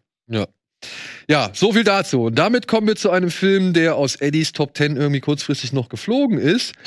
aber bei Tilo auf Platz 9 gelandet ist, nämlich der letzte Mission Impossible Dead Reckoning Ja. Part 1. Ist ein bisschen leidenschaftslose Wahl, aber die drei Stunden, die der Film wohl angeblich ging, sind bei mir wie im Fluge vergangen und ich hab's genossen. Ich bin eh Freund der Reihe. Mein Top- Top-Film wird ewig der sechste sein. Den würde ich als Meisterwerk bezeichnen. Dieser mh, setzt nicht so sehr auf einzelne Actionfilm-Set-Pieces, finde ich, das macht er viel weniger. Er setzt mehr auf Style und Spannung, zum, zumindest eine Spannung, die bei mir komplett verfangen hat. Ich fand es atemberaubend. Der Film hat mich in den Sitz genagelt und ähm, da kann man bestimmt auch viel dran kritisieren. Aber ich nehme das ja nicht so auseinander. Ich bin ja bereit, mich dann einfach für zweieinhalb Stunden wegblasten zu lassen. Und das schafft Herr Cruz bei mir immer ziemlich einfach. Also mir hat das wirklich gut gefallen. Ich fand den Bösewicht nicht so doll. Nee. Der ich Bösewicht, der war schwach. leider schwach. Der Ja. war echt schwach. Ja, ja, den fand ich nicht so gut. Das ist für mich so ein Softie-Typ, wo ich denke, Hm. den kann Tom doch jetzt einfach überfahren da mit seinem gelben Auto. Aber schafft er ja irgendwie nicht. Das war auch eine tolle Szene da, diese Ja, Verfolgung. die ganze Rom-Verfolgungsjagd fand ich fand schon die erste 20 Minuten, ich fand das in dem U-Boot geil. Dann kommt die Sache auf dem Flughafen, wahnsinnig intensiv geil. Ähm, die Action-Szenen, ja, da hat man schon, also da, da kommt er gegen den Sechsten nicht mit. Aber den Zug und den Drive, muss sagen, den hat er drauf gehabt. Hier, das auch so schade, ne, dass man so sieht, dass der Berg CGI ist, obwohl er da wirklich diese Rampe fährt. Ähm, aber gut, so ist das Leben, ne? Welcher ist denn der sechste, dein Liebling? Ist das der? Fallout.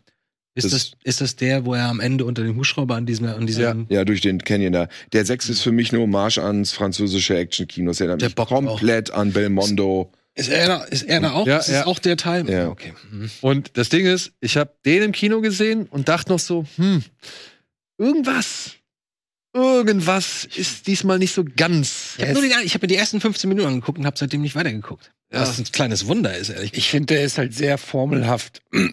Du kannst ihm eigentlich nicht vorwerfen, weil der hat alles drinne, was ein Mission Impossible hat, aber das macht ihn auch gleichzeitig so, ja, so ein bisschen belanglos und 0815. Also der, der ist wie so eine Mission Impossible Checkliste, wo überall alles abgehakt Ja, bei. Bond ist es fällt es nicht so sehr auf, ne, weil man das gewöhnt ist, dass es halt eine festgelegte Formel ist. Aber bei denen ist mir das auch schon aufgefallen. Ich finde aber, sagen. der ist in der Action zurückgenommen. finde Ja? ich. Ja, es geht mir Im gar nicht Vergleich mal so um die. Action, aber es ist so dieses, du hast die Szene, wo Tom Cruise auf dem Dach rennt, ne, du hast die Szene, wo Simon Peck seinen äh, dusseligen Kram macht, du hast die brauchst Szene mit, der, Euro, mit der europäischen Ver Autoverfolgungsjagd in der Stadt. Äh, Ja. Äh, irgendwie, du, du hast so den Stunt of the Week mit dem Motorrad und Das meine ich. es ist alles so formelhaft, so du. Das Team ist zu kurz gekommen diesmal, ne? Oder? Die Ja, waren so ein schon. bisschen am Rande. Es gab der halt, Bösewicht war uninteressant. Und das, Das. Problem ist, dadurch, dass der Film zweigeteilt ist, fehlt auch so ein bisschen eine Fallhöhe, weil Ja. dass jetzt Tom Cruise nichts groß passiert, damit er im letzten Teil auch noch auftreten kann. Gut, das kannst du eh immer sagen, dass dem nichts passiert, ne? der Plot-Armor. Aber das hat dem Film auch nicht so gut getan, dass das dann irgendwie du weißt, da kommt noch mal was. Aber er ist nicht ohne- abgeschlossen. Aber ohne jetzt hier spoilern zu wollen, dass es, ich es- hab's nicht gesehen. es ähm, schaffen ja nicht alle Figuren. Und das hat mich schon überrascht, muss ich das sagen. fand ich auch überraschend, deswegen würde ich dem auch wieder ein paar Pluspunkte ähm, attestieren so. Ich habe halt direkt danach noch mal den sechsten bei mir zu Hause auf dem Fernseher geguckt und ich saß da und habe bei mir zu Hause bei dem Stunt, von dem ich weiß, dass er gar nicht eigentlich so ist, wie er mal ursprünglich ausgeführt worden ist, nämlich diesem Halo Jump.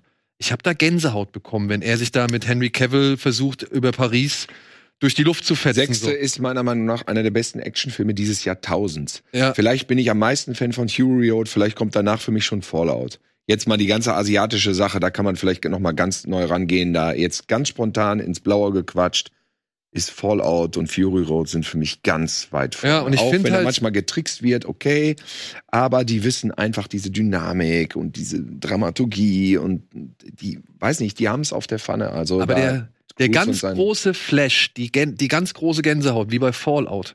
Ja, wenn sie da am Pikestollen hängen. absolut nicht. Da Wenn sie du da am, recht. am Hubschrauber hängen, Ja. wenn sie durch, durch Paris auch nochmal hetzen irgendwie, oder ich glaube, es ist auch Paris. Ähm, und Hier so weiter und so Rom, fort. Ne? Nee, jetzt äh, Beim im- Fallout. bei Da Fallout. ist Paris, ja. Ja. Ähm, das fand ich wirklich, das, das hat einfach nochmal einen kleinen Schub Intensität mehr gehabt, als jetzt der Teil 1. Und ich glaube, da gebe ich, da gebe ich dir auch recht. Das Problem ist halt, durch diese, durch dieses Teil 1 und dieses relativ offene Ende, was dieser Film hat, ähm, ja, weiß man noch nicht so ganz, was hat man da jetzt eigentlich gesehen? Worauf steht man jetzt so? Ja, Mal gucken, wenn er den zweiten hinterher schiebt, ob man den ersten dann auch rückblickend noch mal anders betrachtet. das glaube ich halt halt auch, ja. Ja. Das glaube ich halt auch. Deswegen ist er bei mir halt noch nicht so weit oben gelandet. Ja, ich hatte damals Fallout in meiner persönlichen Facebook-Liste auf Platz 1. Ja. Das weiß ich noch. Und das war jetzt für mich so, ist es Mission Impossible oder ist es doch The Whale oder ist es doch Killers of the Flower Moon? Das So, dann hätten wir, glaube ich, alle neunten Plätze abgearbeitet. Steven hat dem auf acht. Das heißt, er kriegt noch mal drei Punkte. Damit führt er jetzt. es ist trotzdem völlig überdurchschnittliches Kino-Entertainment, wenn du dich sacken lassen willst. Ja, und ich, ich, Und es ist auch selbst für einen Zweiteiler ein zufriedenstellendes Ende. Man kann damit leben. ich war nur überrascht, dass der halt dann doch nicht so den Nerv des Publikums offensichtlich Das verstehe ich auch nicht. Vor allem ein Jahr nach Top Gun 2, der ja sehr glatt ist und formelhaft. Der mir gefällt, ne? Aber wo ich dachte, gut, da ist jetzt wirklich. Das ist ein Film, der ist so perfekt und glatt. Ist halt unglücklich, eine Woche vor Barbenheimer zu starten. Ah, so war das, ne? Hm. Ja, das war halt Ist wirklich er weggeprügelt das worden. Problem. Ich finde aber nicht, dass das das gleiche Zielpublikum ist. Sowohl Mhm. Barbenheimer, Oppenheimer, das ist, das sind nicht die Leute, die sich zwangsläufig, die sich ein halbes Jahr auf, auf Mission Impossible Der achten Mission. Impossible ist ja vom Start weg nicht so gut gelaufen. ein Mission sie. Impossible Film, muss ich sagen, ist aber auch so etwas, da geht meine Mutter auch rein, weil sie halt irgendwie was, was. Echt? Äh, ja, ja. Hm, Weil sie Okay. Spektakel irgendwie gucken möchte. Nee, so eine Mutter Und also meine Mutter wird sich ein Mission Impossible mit Tom Cruise und eben der Qualität, die diese Filme ja eigentlich wirklich seit Jahren immer weiter steigern, ähm, würde sie sich eher angucken als ein Fast and Furious zum Beispiel. Meine Mutter war auch Ja, in Mission das ist ja Impossible. klar, finde ich. Ja, Aber aber ich fand ihn auch nicht so geil. Also meine Eltern gucken sich eher so, keine Ahnung, The Crown, den Film an oder so. So, jetzt haben wir schon ein bisschen gequatscht. Ich würde sagen, wir machen einen kurzen kleinen Break, der euch gar nicht so sehr auffällt da draußen. Aber ich muss eine Frage mit der Regie abklären und ich glaube, hier wird, äh, hier wird bestimmt der eine oder andere noch mal, oder die eine oder andere nochmal auf die Toilette müssen. Dementsprechend, äh, wir melden uns sofort in ein, zwei Sekunden wieder zurück.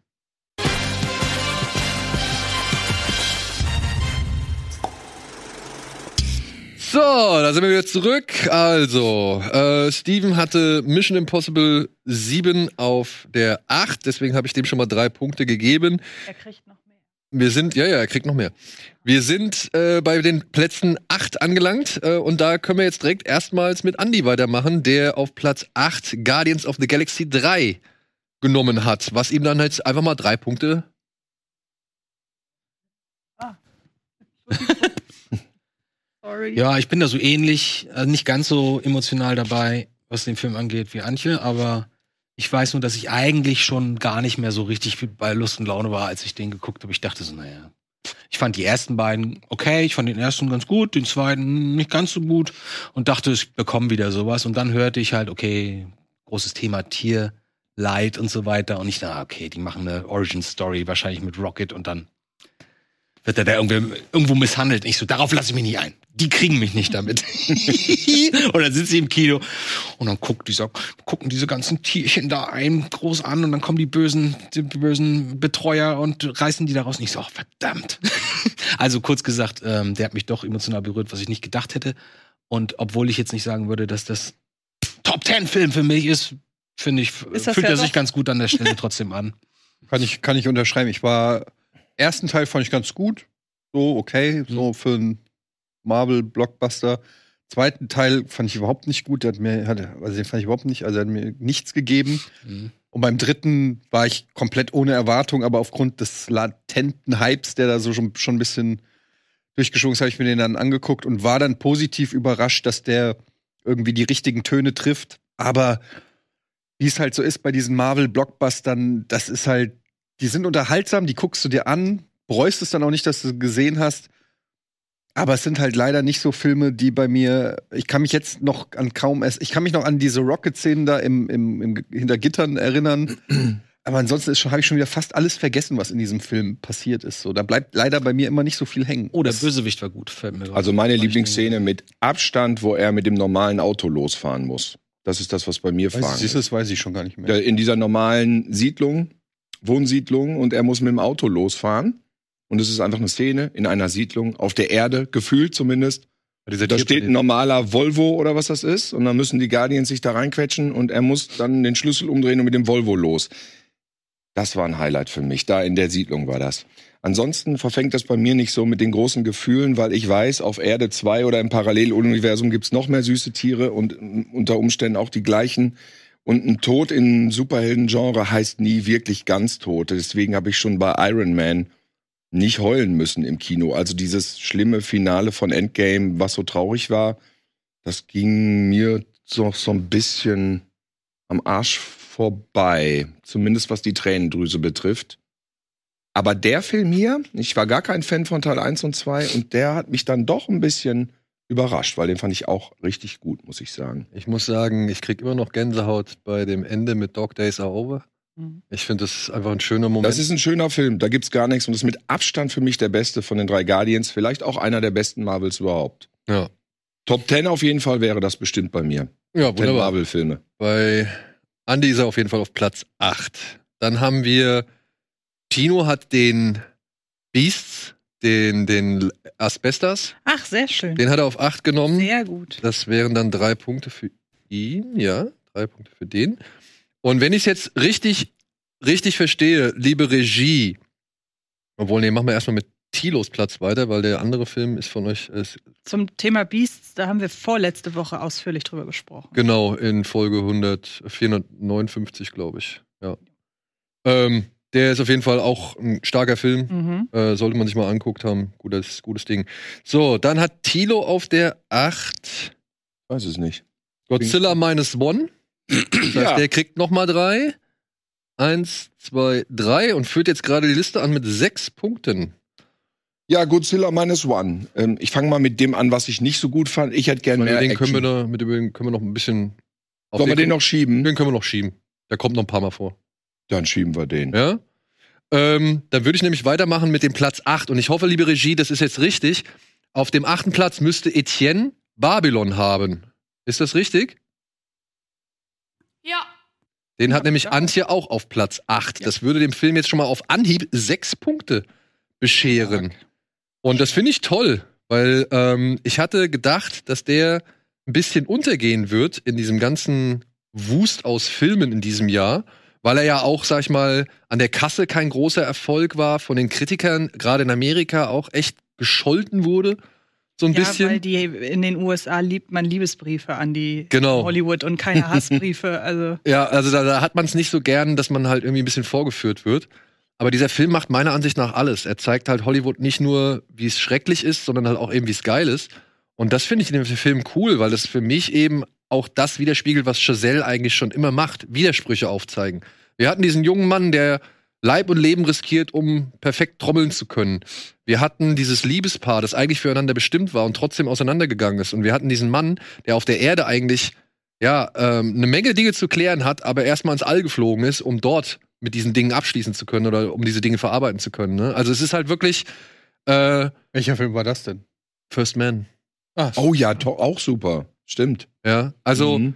ähm, ich fand halt, ich finde halt, Chazelle hat schon immer über von Widersprüchen erzählt und Hollywood ist ein Widerspruch. So. Ja, und ich, mir hat dieser, er- dieser Film in der ersten Stunde hat er mir so gut gefallen. Das ist so durchgerauscht irgendwie. In der zweiten fand ich ihn ungeheuer witzig.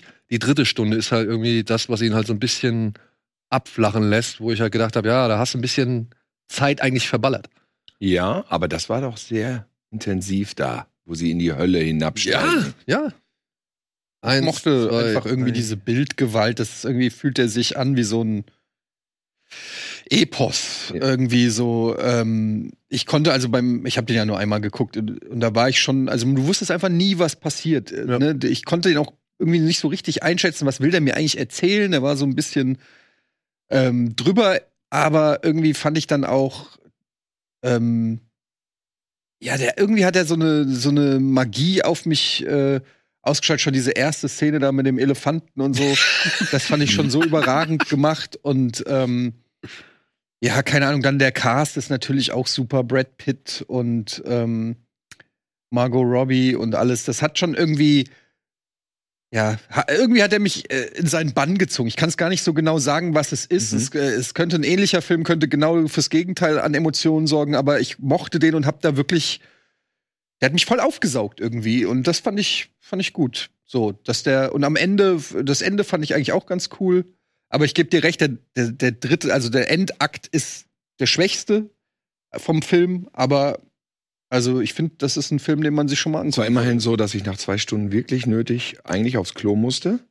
Aber das Gefühl hatte, ich kann hier keine Sekunde aus dem Film rausgehen. so weil was, wel, wa- auf welche Szene soll ich jetzt verpassen? Ja.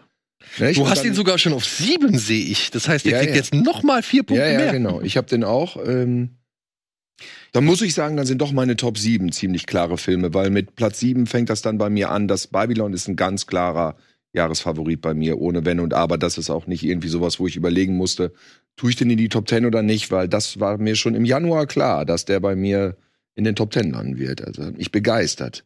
Ich begeistert, aber auch gefordert. Ja. Du musst auch da erstmal das sacken lassen. Du kannst nicht rausgehen und sofort sagen, so und so und so und so war das. Da musst du erstmal so, äh, wie jetzt? Also ich meine auch, dass der historisch natürlich so viel durcheinander würfelt. Offensichtlich ja auch bewusst. Der will dich da in so einen Strudel reinziehen. Der ist dann mehr emotional beim Thema als historisch korrekt oder dokumentarisch. Und auch das sagt ja eine Menge über Hollywood aus. Also fand ich äh, echt überragend. Witzig, ich war, mir war bis eben gerade nicht bewusst, dass es da um Hollywood geht. Ich habe den immer nur von Weitem geguckt, dachte Babylon, das ist so. Dann habe ich ein paar Bilder gesehen, ich dachte, okay, 20er Jahre, glorreichen 20er, habe ich jetzt auch 100.000 Mal schon gesehen, brauche ich nicht. Hast du den Film denn gesehen oder nicht? Nee, nee. Es ist quasi der Übergang Stummfilm? Wird dir auf- gefallen. vom Stummfilm auf Ton. Warum gucke ich den Mhm. nicht? Okay. muss Aber wie gucken. gesagt, das ist nicht historisch korrekt. Nee, nee, du kannst nö, nicht sagen jetzt, nicht. Das muss ja in das und das, die, die, also manchmal werden Sachen so wie Marilyn Monroe, irgendwas stimmte da auch ganz klar von den Jahreszahlen nicht. Und dann denke ich so, das sind so Jahreszahlen, die ja wirklich fast jeder weiß oder die du sofort nachforschen kannst und dann, dann stimmt da was nicht. Der Film kam doch nicht in dem Jahr raus oder ich weiß nicht mehr genau, was das war. Und dagegen verstößt er grundsätzlich. Trifft aber insgesamt die Atmosphäre dadurch. Durch diesen ganzen Finde Wahnsinn. ich auch wichtiger, ehrlich gesagt. Mir Mhm. fällt mein Therapeut hat mir ein Buch empfohlen, das passt wahrscheinlich total zum Thema. Er meinte Lichtspiele. Das wäre jetzt gerade ganz hoch in den Charts. Ich habe gerade den Autor vergessen. Da geht es halt auch um die Geschichte des Films in Deutschland. Ich glaube, über Papst. Echt? So Oh, früh ja. geht das los? Ja, ja. Wow. Glaube ich, das Buch, ne? Und ich dachte, ich erwähne das mal, falls das jemand interessiert. Es soll wohl Ja? richtig, richtig toll sein. Lichtspiele, das Buch. Sehr interessant. Äh, deutsches, deutscher Film quasi, Geschichte Ja, des ja, geil. Antje, was möchtest du noch zu Babylon hinzufügen? Hinzufügen die großartige Musik. Ja. Ich glaube, wenn man die nicht erwähnt, bei Stimmt. dem Film hat man was vergessen. Und ähm, dass äh, Damien Chazelle einfach Schlussbilder kann. Also das muss man sagen. In dem Fall eigentlich auch mehrere, ne? Ich Ja, ja, genau, Gefühl, also die letzten- noch was und noch was. Die letzten fünf bis zehn Minuten fand ich Da- überragend. Das hat durchgedreht, oder? Ja, voll. Und ich muss auch nach wie vor sagen, Damien Chazelle hätte es sich erlauben dürfen, einen Ausschnitt aus einem seiner Filme da reinzupacken. Er hätte es sich erlauben dürfen. Es hätte auch total zu dieser ganzen, ja, zu diesem selbstverliebten Hollywood einfach gepasst. Aber ich finde schon eine Form von Understatement. Ja, natürlich, aber er, wenn es, er hätte es sich erlauben dürfen. Es ist aber auch kein Kritikpunkt, dass er es nicht gemacht Ich wollte hat. gerade sagen, nach drei Filmen wäre das vielleicht ein bisschen Und es gibt, es gibt ja Leute, die ihm schon diese Art und Weise, wie er es so gemacht hat, ja, vorwerfen, dass es ein bisschen überheblich ist. es gibt ja auch Leute, die werfen dem Film vermessen. alles vor. Ja, das ist auch Und ich wieder- glaube, dass das ein Film ist, den man vielleicht wiederentdeckt in ein paar Jahren. Ja, Das glaube kann ich ich auch. mir vorstellen. Und Margot Robbie ist natürlich, äh, ich meine, diese Szene, wo sie da heulen soll auf Knopfdruck. Also, Die ist super. Na, da gibt's so viele Highlights ey, in Im- dem ja, Film, ne? hallo. An Einzelszenen, die du so rausnehmen kannst. Dann sagst du, guck, guck dir doch einfach mal Ja. die 15 Minuten an Genau. und die sind schon in sich absolut top. Auch diese, diese Tanzszene da, diese Partyszene am Anfang, Mhm. allein choreografisch, ja, wie die Kamera da durchfährt durch die, das ist schon krass. Der Elefant, dieser Anfang, dieses, sagen wir mal, Verkehren auf der Party. Da gibt's ja einige Highlights. Wer hat den denn geschrieben? Auch er? Das weiß ich nicht. Ich glaube, das hat er auch Ja. geschrieben, ja. Ah. Also der, der hat ja viel gemacht, also der hat richtig viel an diesem Film gemacht. Und das ist auch etwas, was ich nach wie vor, ey, was ich so fast schon zum Kotzen finde, wie sicher der mit seinen Sachen umgeht, ey. das ist, Das ist halt das ist frech, oder? Der ist ja auch relativ jung noch. Der ist jünger als der, wir ist, alle. ey, der ist jünger als wir alle, der Was ist, der soll ist das? locker. So jünger, der ist Mitte 20 gewesen, als er, als er hier Dinges gedreht hat, oder nicht? Ja, das macht's ja nicht besser. ja. Das war Aber ich Bestätigung dessen, was du gerade gesagt hast. Also, aber ich weiß, was du meinst. Man hat so auch das Gefühl, ähm, wenn der das pitcht, dieses Projekt, und sagt, oh, ich will das so und so so machen, dann würde das da irgendwie normalerweise würden ihm Leute sagen, Digga, Ja, ja. also ganz ehrlich, ein echter Elefant bist du bescheuert. Also äh, und Brad Pitt und dann auch noch Margot Roy, ja klar, was willst du noch? Ja. Ähm, aber er kriegt das dann so. Ne? Er kriegt, er kriegt 100 Millionen, um diesen Film zu machen. Ja. Um zu sagen, ey Leute, ihr seid eigentlich alle scheiße. Ja. Und, und, und Leute sich dann auch wirklich angegriffen fühlen von diesem Film so. Und, Aber hoffentlich kriegt er noch mal 100 Millionen, nachdem das jetzt so scheiße lief. ey, und vor allem, nach diesem letzten Drittel von diesem Film, möchte ich einen Horrorfilm von Damien Oh, Chazelle ja. das stimmt. Oh ja. Denn das war Horror pur. Das war wirklich war Horror, Horror pur in ja. diesem Arschloch von L.A. Ja, ja, ja. Das wirklich. Ey, Andi, guck dir den Film an. Ja, ich bin total heiß jetzt, nach allem, Ja. was ihr gesagt Er habt. wird dir gefallen. Gut. Denke ich. Äh, man soll es nicht sagen. Es gibt ja auch so viele, die dann, hä, was war Kennst das? Andi denn? schlecht. Meinst du, dem gefällt das nicht? Das ist nicht so leicht, einen Film zu finden, der ihm gefällt. Nee, echt? Mhm. Deswegen auch nur acht, ne? Acht Nö, Filme. das war einfach nur aufgrund der Tatsache, dass ohnehin wenig, ach so, die acht, ähm, es gab einfach nicht genügend Filme dieses Jahr für mich. Ja. Nicht. Aber wir sind ja schon bei sieben, also äh, für dich war Das das kam aber nicht dieses Jahr raus. Babylon. Doch, in Deutschland schon. Sieben. Ach so. der war ein Joke. Achso. Äh, wir sind ja schon bei Platz sieben. Du hast jetzt Babylon auf Platz sieben. Ich hab Tino sieben, hat genau. auf Platz sieben einen Film namens Sapta Sagaradace Ello, Side A und Side B. Das ist ein Film über, ein, über eine Liebesgeschichte von zwei, äh, von einem Mann und einer Frau aus dem Mittelstand. Er hat, glaube ich, einen Unfall gemacht, kommt darauf in den Knast und dann der zweite Teil zeigt, was passiert, wenn er aus dem Knast zurückkommt. Lief wohl im Abstand von me- wenigen Wochen im Kino. Ich habe ihn nicht gesehen. Müssen wir so hinnehmen. Ist Tino ist der Einzige, der ihn irgendwie äh, rausgesucht hat. Was ich an Tinos äh, Jahresbestenlisten immer so toll finde, ist, dass man anhand der Liste weiß, dass es seine ist. Mhm. Also, das fände ich manchmal spannend zu sagen, wir zeigen, also hätte man, wenn man noch andere gefragt hätte, Stimmt. hätte man so Listen gezeigt und von wem ist die und Tino hätte sich einfach überhaupt nicht, der hat ja gar kein Pokerface. Ja. Also, das finde ich aber sehr schön. Ähm, Steven hat auf Platz 7. Nee, wir sind auf Platz 7, oder? Ja. 10. Nee. Also, du sagst es eben, mein Babylon wäre auf Platz sieben, nachdem Antjes Babylon auf, Auf Platz Platz, acht acht war. war, Das heißt, genau. bei mir ging es dann mit sieben los, bei dir war es. Ich glaube, Daniel hat seinen Platz 8 nicht genannt. Kann das sein? Noch nicht, noch nicht. Ähm, ich wollte nur einmal kurz nachlegen, weil Steven hat auf Platz. Mel ist, äh, ist, ist Platz 7 bei Steven, äh, Mission Impossible 7. ah, sie hat mich gerade schon geschickt. Das ist sein Platz 8. Okay, dann kriegt er noch mal Drei. drei Punkte. Drei Punkte. Alles klar. Steven hat auf Platz 8 Dings und hat auf Platz 7 hat er Bottoms. Hat den einer von euch gesehen? Ja, gesehen schon. Das ist so eine Ist Komödie, die auf Amazon. Lesbenfilm? Hä? Ist der Lesbenfilm? Ja. Äh, sein, ne? Ja, also eine Gruppe von Sch äh, Schülerinnen gründet quasi, oder zwei Mädels gründen einen Fight Club in ihrer Schule, um halt äh, Mädchen äh, sich wehren zu lernen, aber das machen sie eigentlich nur, um die Mädels halt abschleppen zu können. Und ich muss auch sagen, ich fand den echt witzig. Ich fand den wirklich witzig. Also, Hab ich das wer- richtig verstanden? Buttons ist eher so sexuell, wer unten ist oder so? So habe ich das immer verstanden. ich muss sagen, da will ich mich jetzt Fachkraft, das spricht doch. Ja, aber da möchte ich jetzt kein, kein Urteil mir erlauben. Okay. So. Ja, den hat Steven auf der 7, deswegen kriegt der vier Punkte. Ich fand den auch nett. Nur, also es hat mich ein bisschen an einen vielleicht etwas schwächeren Booksmart Ich fand ihn erinnert. Tick stärker als Buch. Aber in der, in der Liga schon, ne? In der gleichen Liga. Jetzt kommt auch meine Frage. Die junge Dame rechts gerade, die auch bei ähm, The Bear mitspielt, da ist mir das erste Mal aufgefallen. Ja. Ähm, jetzt habe ich gehört, dass die sogar auch schon Regie führt bei The Bear teilweise. Ja. Wow. Hat hängt die da irgendwie mit drin in dem Film? Nee, nur die andere, die Rachel Semnot, die hängt mit der Regisseurin so ein bisschen zusammen. Die haben schon diesen Shiva Baby gemacht. Und ähm, ja, Okay, ich weiß gerade nicht ihren Namen, aber sie ist so toll, ja, die junge Dame. Also, das, da habe ich Bock drauf. Ja, guck dir den, ey, den, guck dir den an. Der wird dir, glaube ich, gefallen. Warum stand da Cocaine Bear? Ist das die Regisseurin von Cocaine? Nee, nee, nee, Gott sei Dank nicht. Weil, Frau, wer ist es? Kriegt die danach noch, kriegt die danach noch, glaubst du, die kriegt danach noch Weiß irgendwie einen Dreh? Weiß ich nicht. So, Steam haben wir sieben. Äh, Nach Cocaine Bear? Ist doch so mega gefloppt, Cocaine Bear. War Alle das haben gedacht, das kann auch super lustig werden. Aber der lief doch ganz gut in der USA. Ja, in seine USA? 40, 50 Millionen oder was? Weiß ich nicht. War das so ein gigantischer Flop? Cocaine Bear war ein Flop? also Wusste ich vielleicht habe ich eher so das, das ähm, Okay. kritische Steven. Auseinandersetzung damit jetzt im Hinterkopf, aber ich habe da gedacht, niemand mag den. Und jeder war Och. enttäuscht. Du warst nicht enttäuscht? Pff, Was habe ich da erwartet? Ich fand's ganz lustig. Ja, ich, mir, ja, ich fand es halt sehr cartoonistisch. Ich hätte gedacht, Ja, das wäre ein bisschen gröber und ein bisschen Ja, ja. Witz. Welche? Also, Cocaine Bear. Also die Achter, Daniel, sind alle durch, nur deiner fehlt noch. Okay, ich mach's kurz.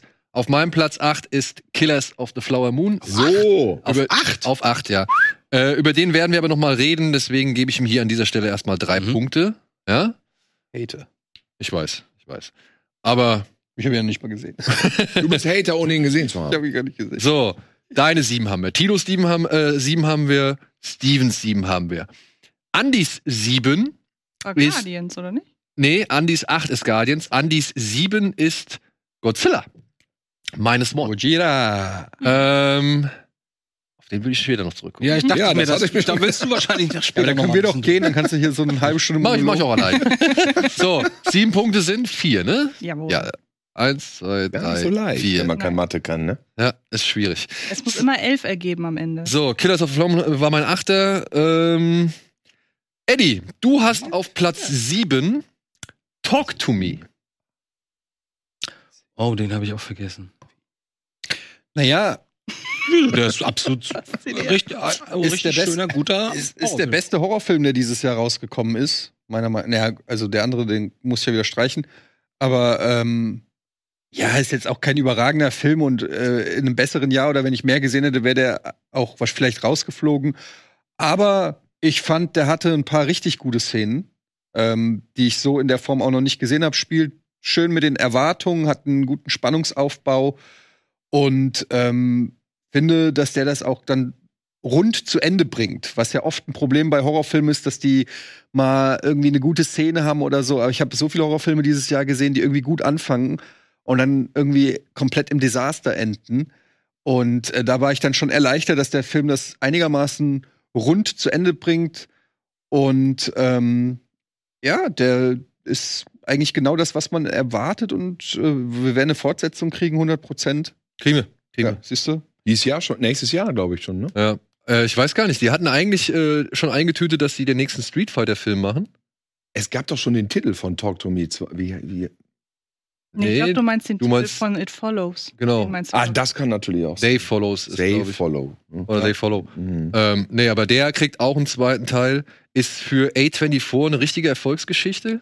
Haben Sie den produziert oder Die haben den, produ die haben den, die haben den gekauft, glaube ich. Die Ah, haben ja. den dann, aber die haben halt, halt nach Sundance, wo er, glaube ich, zum ersten Mal lief, haben sie die äh, Rechte gekauft. Und ähm, der war wohl, der hat für die echt gut funktioniert. Ja. Und ich muss halt auch sagen, ne, zwei YouTuber, die halt echt eine Menge Arbeit und Zeit in ihre, ihre, in ihren Stil und ihre Vision reingelegt haben, legen so ein Ding als ersten Film vor. Fehlerfrei. Ja, Fehlerfrei, kann man eigentlich sagen. ja. Und das, und was Eddie auch gerade meinte, das Finale hat mich auch ein bisschen überrascht. Ist eigentlich naheliegend gewesen, man hätte es kommen sehen können. Ich bin normalerweise der Erste, der sagt, ah, okay, da kommt am Ende das. Aber was dann das Finale gestellt hat, so, das muss ich echt sagen, hat, hat mich positiv überrascht. Da dachte ich so, oh, ach ja, das kann man ja auch machen, natürlich. Ich kann Enden nie voraussehen. Das ist mir einfach nicht gegeben. Und wie viele Filme ich schon gesehen habe. Also, wenn ich das wirklich voraussehe, dann ist der Film, glaube ich, echt nicht gut. Ja, das ist bei mir genauso. Ich habe mal so eine Billig-Variante gesehen von Dress to Kill. Und da war auch immer, da kam immer so jemand zum, eine Frau kam zum Psychologen und ich dachte immer, aber die Frau, die ist doch ein verkleideter Mann, das kann doch nicht sein. Und die ganze Zeit habe ich mich gefragt, die Ah. Frau ist doch ein verkleideter Mann. Und am Ende kam raus, die Frau ist ein verkleideter Mann. Moment, aber ist das war der dann Bruce das? Ende. Ist das der Bruce nee, das war wirklich so C, B, C-Schiene in den 90ern. Und ich konnte nicht fassen, dass das der, die Auflösung war, was für mich total offensichtlich war die ganze Aber das Zeit. ist ja das Gleiche, was, wie hieß denn dieser Bruce Willis-Film, der so riesen, so einen riesen Hype bekommen hat, weil man seinen Löris da sieht. Zwei Äh, Sekunden. Color of Night. Wo er den, Color of Night. Night. Color of Night? Ja. Wo er den Therapeuten spielt. Color of Night. und dieses ein, weil das ist Die ja Szene im nur Pool. Gleich, gleich im Grün. Die ja, Szene- genau, Szene im Pool. Ja, das der Löris im Night. Pool. Der Löris im Pool. Aber das, wo die Hauptdarstellerin bei Wetten das war, in einer Familiensendung, die Amerikanerin, und dann genau der Ausschnitt gezeigt wurde in der Familiensendung. Ja, das und sie saß dann da bei Gottschalk auf dem Sofa und dachte, das habt ihr doch jetzt nicht gerade gezeigt. hat in Gottschalk Familiensendung. 100 pro gesagt. Und es hat das gar keiner geschnallt. Alle so, wieso, was? Und die konnte das nicht fassen. Ja. Also Talk to Me, wir werden noch mal kurz drüber sprechen werden wahrscheinlich in der nächsten Hälfte, aber äh, finde ich gut, freut mich, dass er dir auch so gut gefallen hat. Wie gesagt, ich finde das ein starkes Regie. Ja, absolut. Mega. Ja. So, dann wären wir bei Antjes Platz 7, der identisch ist, nee, Antjes Platz 7, der aber auch gleichzeitig Stevens Platz 6 ist. Ich glaube, das kann man dann schon mal in einem Abwasch Lass machen. mich raten. Stallgeruch? Was? Das Geruch der Pferde oder so? Nein. Irgendwas mit Pferden? Der Nein, Geruch Pferde. Ist Nein. nichts dabei Stallgeruch diesmal. hätte ein Treffer sein Und können. ich finde es schön, dass wir hier noch im Rahmen dieser Abschlusssendung äh, über diesen Film sprechen werden, denn ähm, ich muss sagen, ich werde mir jetzt die Tage noch mal mit meinen Kindern anschauen. Hm, ich weiß was. Er ist halt wirklich für mich eine echte Überraschung und das sage ich aus voller Überzeugung, weil ich aus voller Überzeugung kein Musical-Fan bin. Aber Wonka, Ah, gut. Habe ich nicht gesehen. ey, ich So hab's, gut? ich hab's nicht kommen sehen. Ich bin echt begeistert von diesem Film. Ich bin Okay. echt, ich bin überrascht. Ich freue mich drauf, den jetzt noch mal zu sehen mit den Kids, weil ich halt gespannt bin, wie die Sag Kinder da. Bescheid, ich komme mit meinen mit. Okay, machen wir. Ich hab Bock drauf. Geil. Äh, Ich habe extra jetzt am Wochenende haben wir Charlie and the Chocolate Factory geguckt. Ah, deswegen hat's den gelockt. Ja. Okay, cool. Ähm, weil es war the next best thing. Und der ist halt so, ja, ganz okay, Schwieg aber der ist halt schon ein bisschen, der ist nicht so gut gealtert. Auch, äh, aber Wonka habe ich Bock, auf jeden Fall. Ähm, und ich mag ja auch Musicals, also generell kommt immer drauf an was, aber habe zumindest nichts dagegen. Ja, Prequel zu Charlie und die Schokoladenfabrik von so. dem Macher von Paddington. Und mehr muss Mm. man eigentlich gar nicht wissen. Mm. Also, ähm, Wobei man, man kann ja vielleicht ein bisschen dieses, dieses, diese, diesen Status Prequel ein bisschen abmildern. ja, weil es eigentlich völlig egal ist. Es ist nicht ein richtiges Prequel. Wir kriegen hier nicht so eine psychologische, Nein, vermeintlich null. psychologische Erklärung wie bei Cruella oder sowas. Nein, überhaupt. Gar nichts. Also wir kriegen ein paar Informationen, was er vorher gemacht hat, Mhm. bevor er die Schoko- Schokoladenfabrik hatte und halt wie es dazu gekommen ist, dass er die Schokoladenfabrik kriegt. Aber wir kriegen jetzt nicht so eine psychologische Analysierung Ja. äh, des, des Charakters. Und das fand ich echt clever. Genau, man kann den komplett losgelöst gucken. Man kann sich an den ganzen Kurzauftritten von. Da ist übrigens der, der Schurke aus äh, Guardians of the Mhm. Galaxy 3, der Mhm. hier den Anführer des Schokoladenkartells spielt.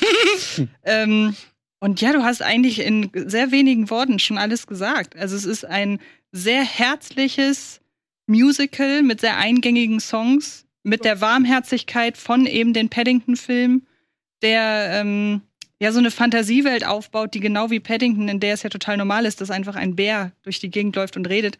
Und hier ist es halt komplett normal, was hier passiert, dass hier Schokolade fliegt beispielsweise oder dass eine Giraffe durch eine, durch eine Kirche läuft. Ähm, mit Timothy Chalamet, ich muss sagen, ich hatte mich, hatte den er hat mich in letzter Zeit doch mit seinem Typecasting eher genervt. Er war gefühlt in jedem Film, hat in jedem Film den gleichen Typen gespielt. Hier hat er endlich mal Spaß. Mhm. Und Muss der ähm, auch wieder lernen, hat er gesagt. Hat er ganz vergessen, wie man locker vor der Kamera ist. echt? Ja, weil er früher so ein Spacken war vor der Kamera und ja, das das hat er ich sich abtrainiert und jetzt muss er es wieder. Und Habt ihr den auf Deutsch geguckt? nee, Nee, auf Englisch. sowohl als auch. Ist Sind der die Songs synchronisiert? Das Sind sie, aber sie sind gut synchronisiert. Okay. Ja? Ich habe es in beiden Fassungen gesehen. Okay, weil das muss ich halt auch sagen, ich fand die Sprache, äh, also das Englisch, das war teilweise schon sehr, wie soll man sagen, bildlich. Ja, maßgeschneidert gespielt. auf den Film, Ja. dass man schwer, aber sie haben es wirklich gut gemacht. Da gab es diese eine Szene, was war das nochmal, wo man, wo wir uns dann noch gefragt haben, wie können sie denn das oh, das übersetzen? weiß ich nicht mehr. Aber da gab es so ein, ein, wirklich ein Wort, was halt auf Englisch mehrere Bedeutungen hat und wir saßen Oh. nach dem Film da und haben uns halt gedacht, oh, das krieg, ich weiß nicht. Ich weiß, es war, gab eine Szene, aber ich bin in, als ich den auf- Deutsch komme, bin ich nicht drüber gestolpert. Okay. Also es scheint gut funktioniert zu haben. Also ich fand den toll und habe ähm, den Wonka-Soundtrack in Dauerschleife bei Spotify aktuell. Ich weiß noch, dass wir vor drei Jahren hier saßen und ich habe dich gesagt, gefragt, Daniel, was sagst du aus dem Bauch raus, wer ist der größte Filmstar?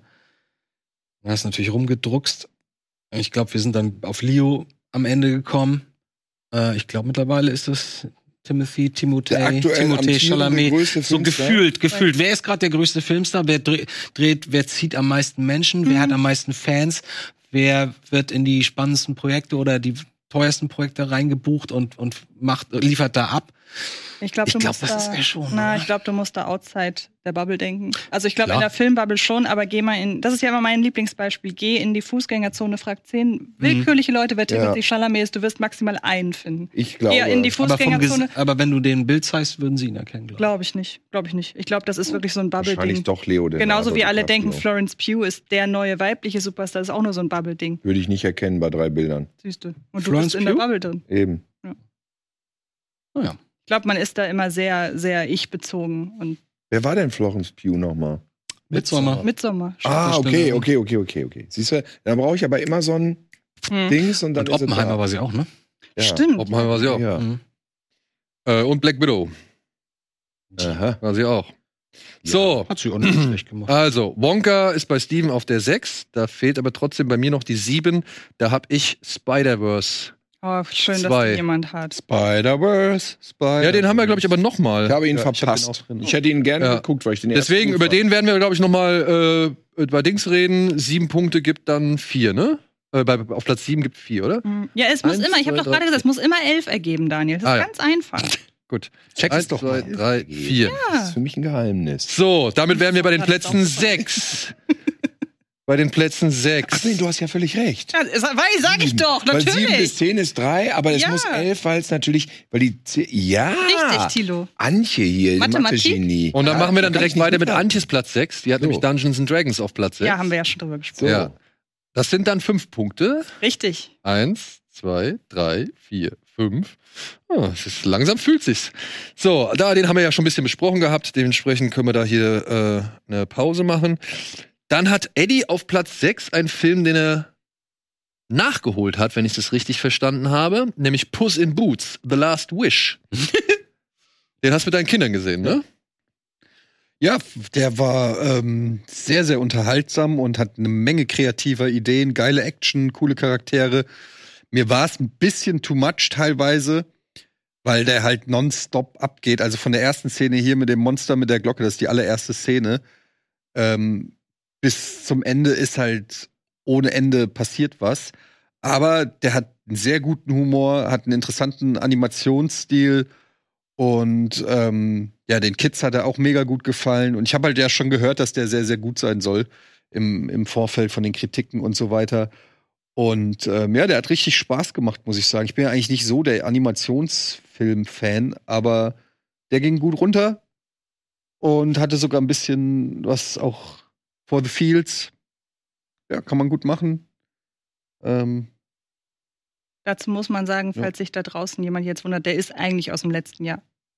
Ja, aber der Nee, du, kam, hattest, du hattest den beiden ja erlaubt. auch. genau, der kam relativ spät im letzten Jahr und er hat ihn halt noch nicht nachgeholt, aber das finde ich Ja. fair in dem Aber Moment. deshalb ist er zum Beispiel bei mir nicht in den Top Ten. Bei mir auch nicht. Sag mal, und das ist jetzt äh, eine Fortsetzung von einem, von einem anderen Puss in Boots, äh, von einem Ja. anderen Puss in Boots Film. Und wann, weil mir ist jetzt, mir ist es vorher nicht aufgefallen.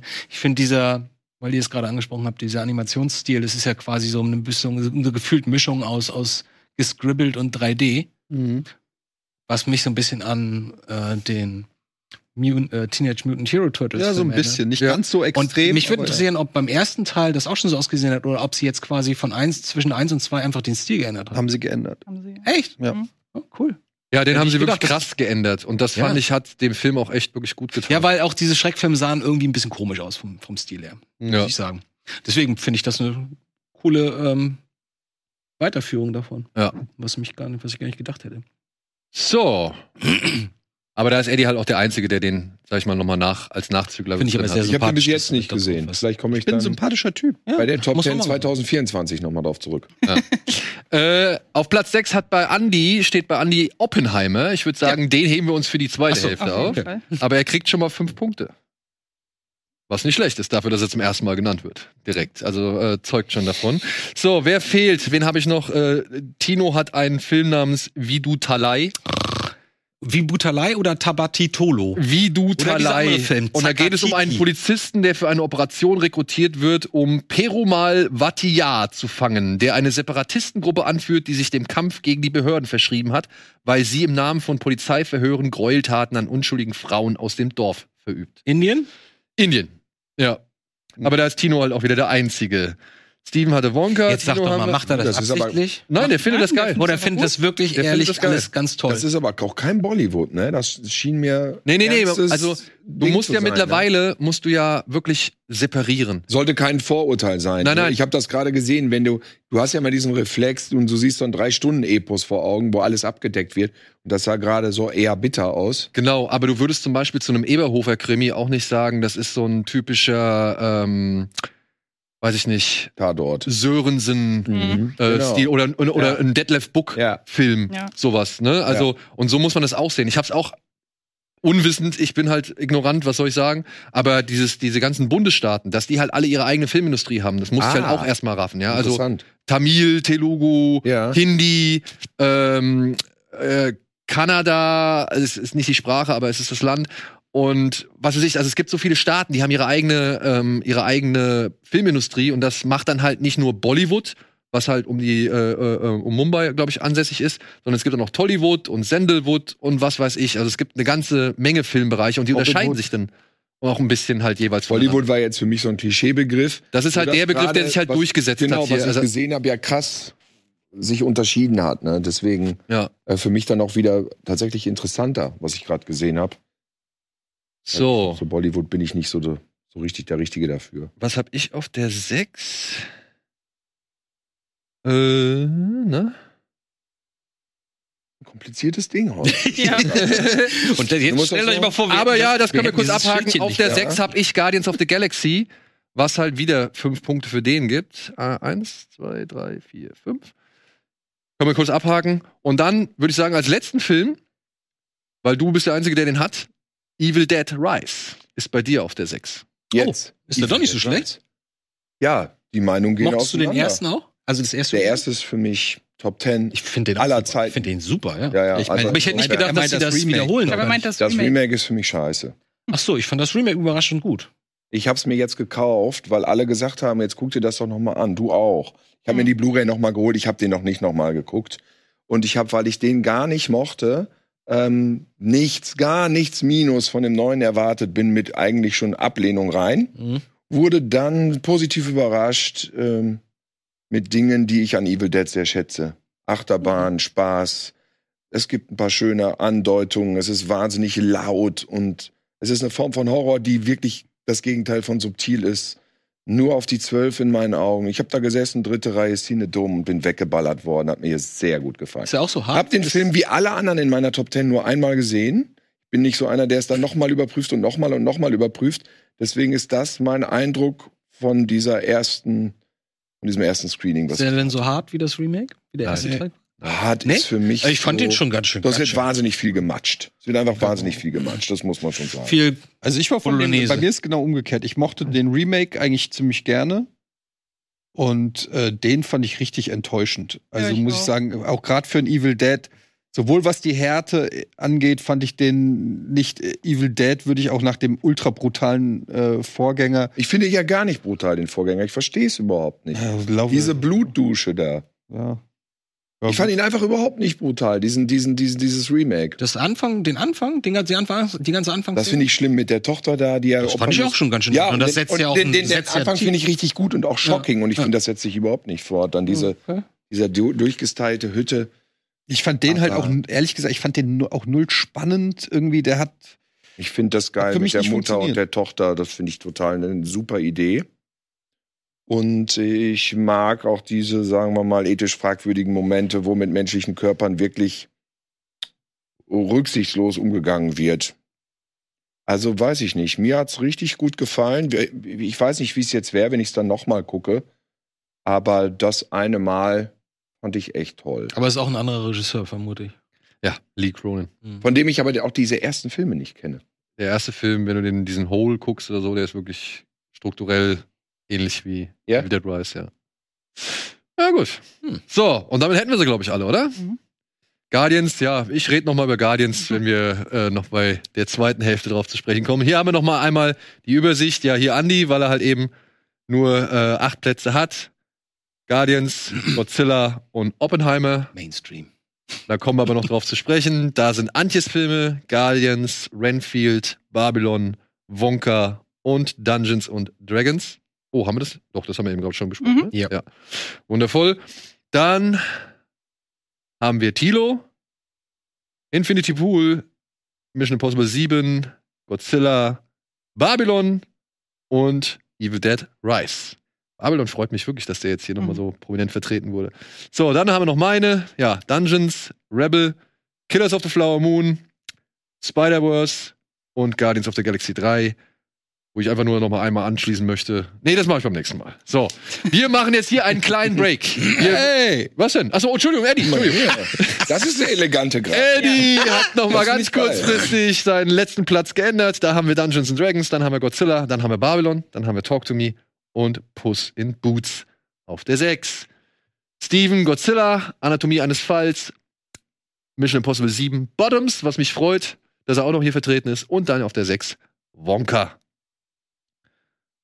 Und Tino, Buntu Konto, Banti Kiti. Skinamaring, Skinamaring. Anatomie eines Falls, The Beasts, wie gesagt, äh, nochmal unsere Kino Plus Folge dazu mit der Besprechung. Anti und ich haben drüber gesprochen, äh, nochmal anschauen. Ist auf jeden Fall ein schöner oder sehenswerter Film.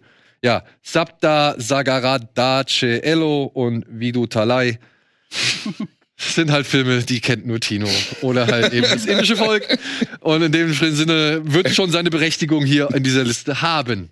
Alles klar. So, das war's erstmal für heute. Wir wünschen euch einen wirklich schönen, schönen und guten, entspannten Rutsch ins neue Jahr. Vielen Dank für die Treue und das Zuschauen in diesem Jahr. Aber seid gewiss, wir kommen ja noch mit der zweiten Hälfte zurück. Demnach nicht traurig sein, seid gespannt, was noch in der zweiten Hälfte euch erwartet und welcher Film dann vielleicht doch noch unerwartet weiter vorne landen wird, als es vielleicht jetzt schon der Fall ist. Momentan kann ich sagen, Godzilla und Babylon sind mit die äh, erfolgreichsten oder die, die, die haben mit die meisten Punkte gefolgt von Guardians of the Galaxy 3 und Wonka.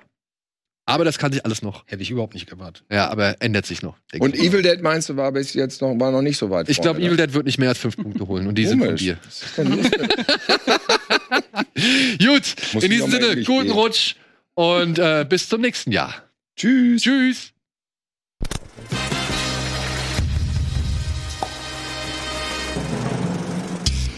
Diese Sendung kannst du als Video schauen und als Podcast hören. Mehr Infos unter rbtv.to/kinoplus.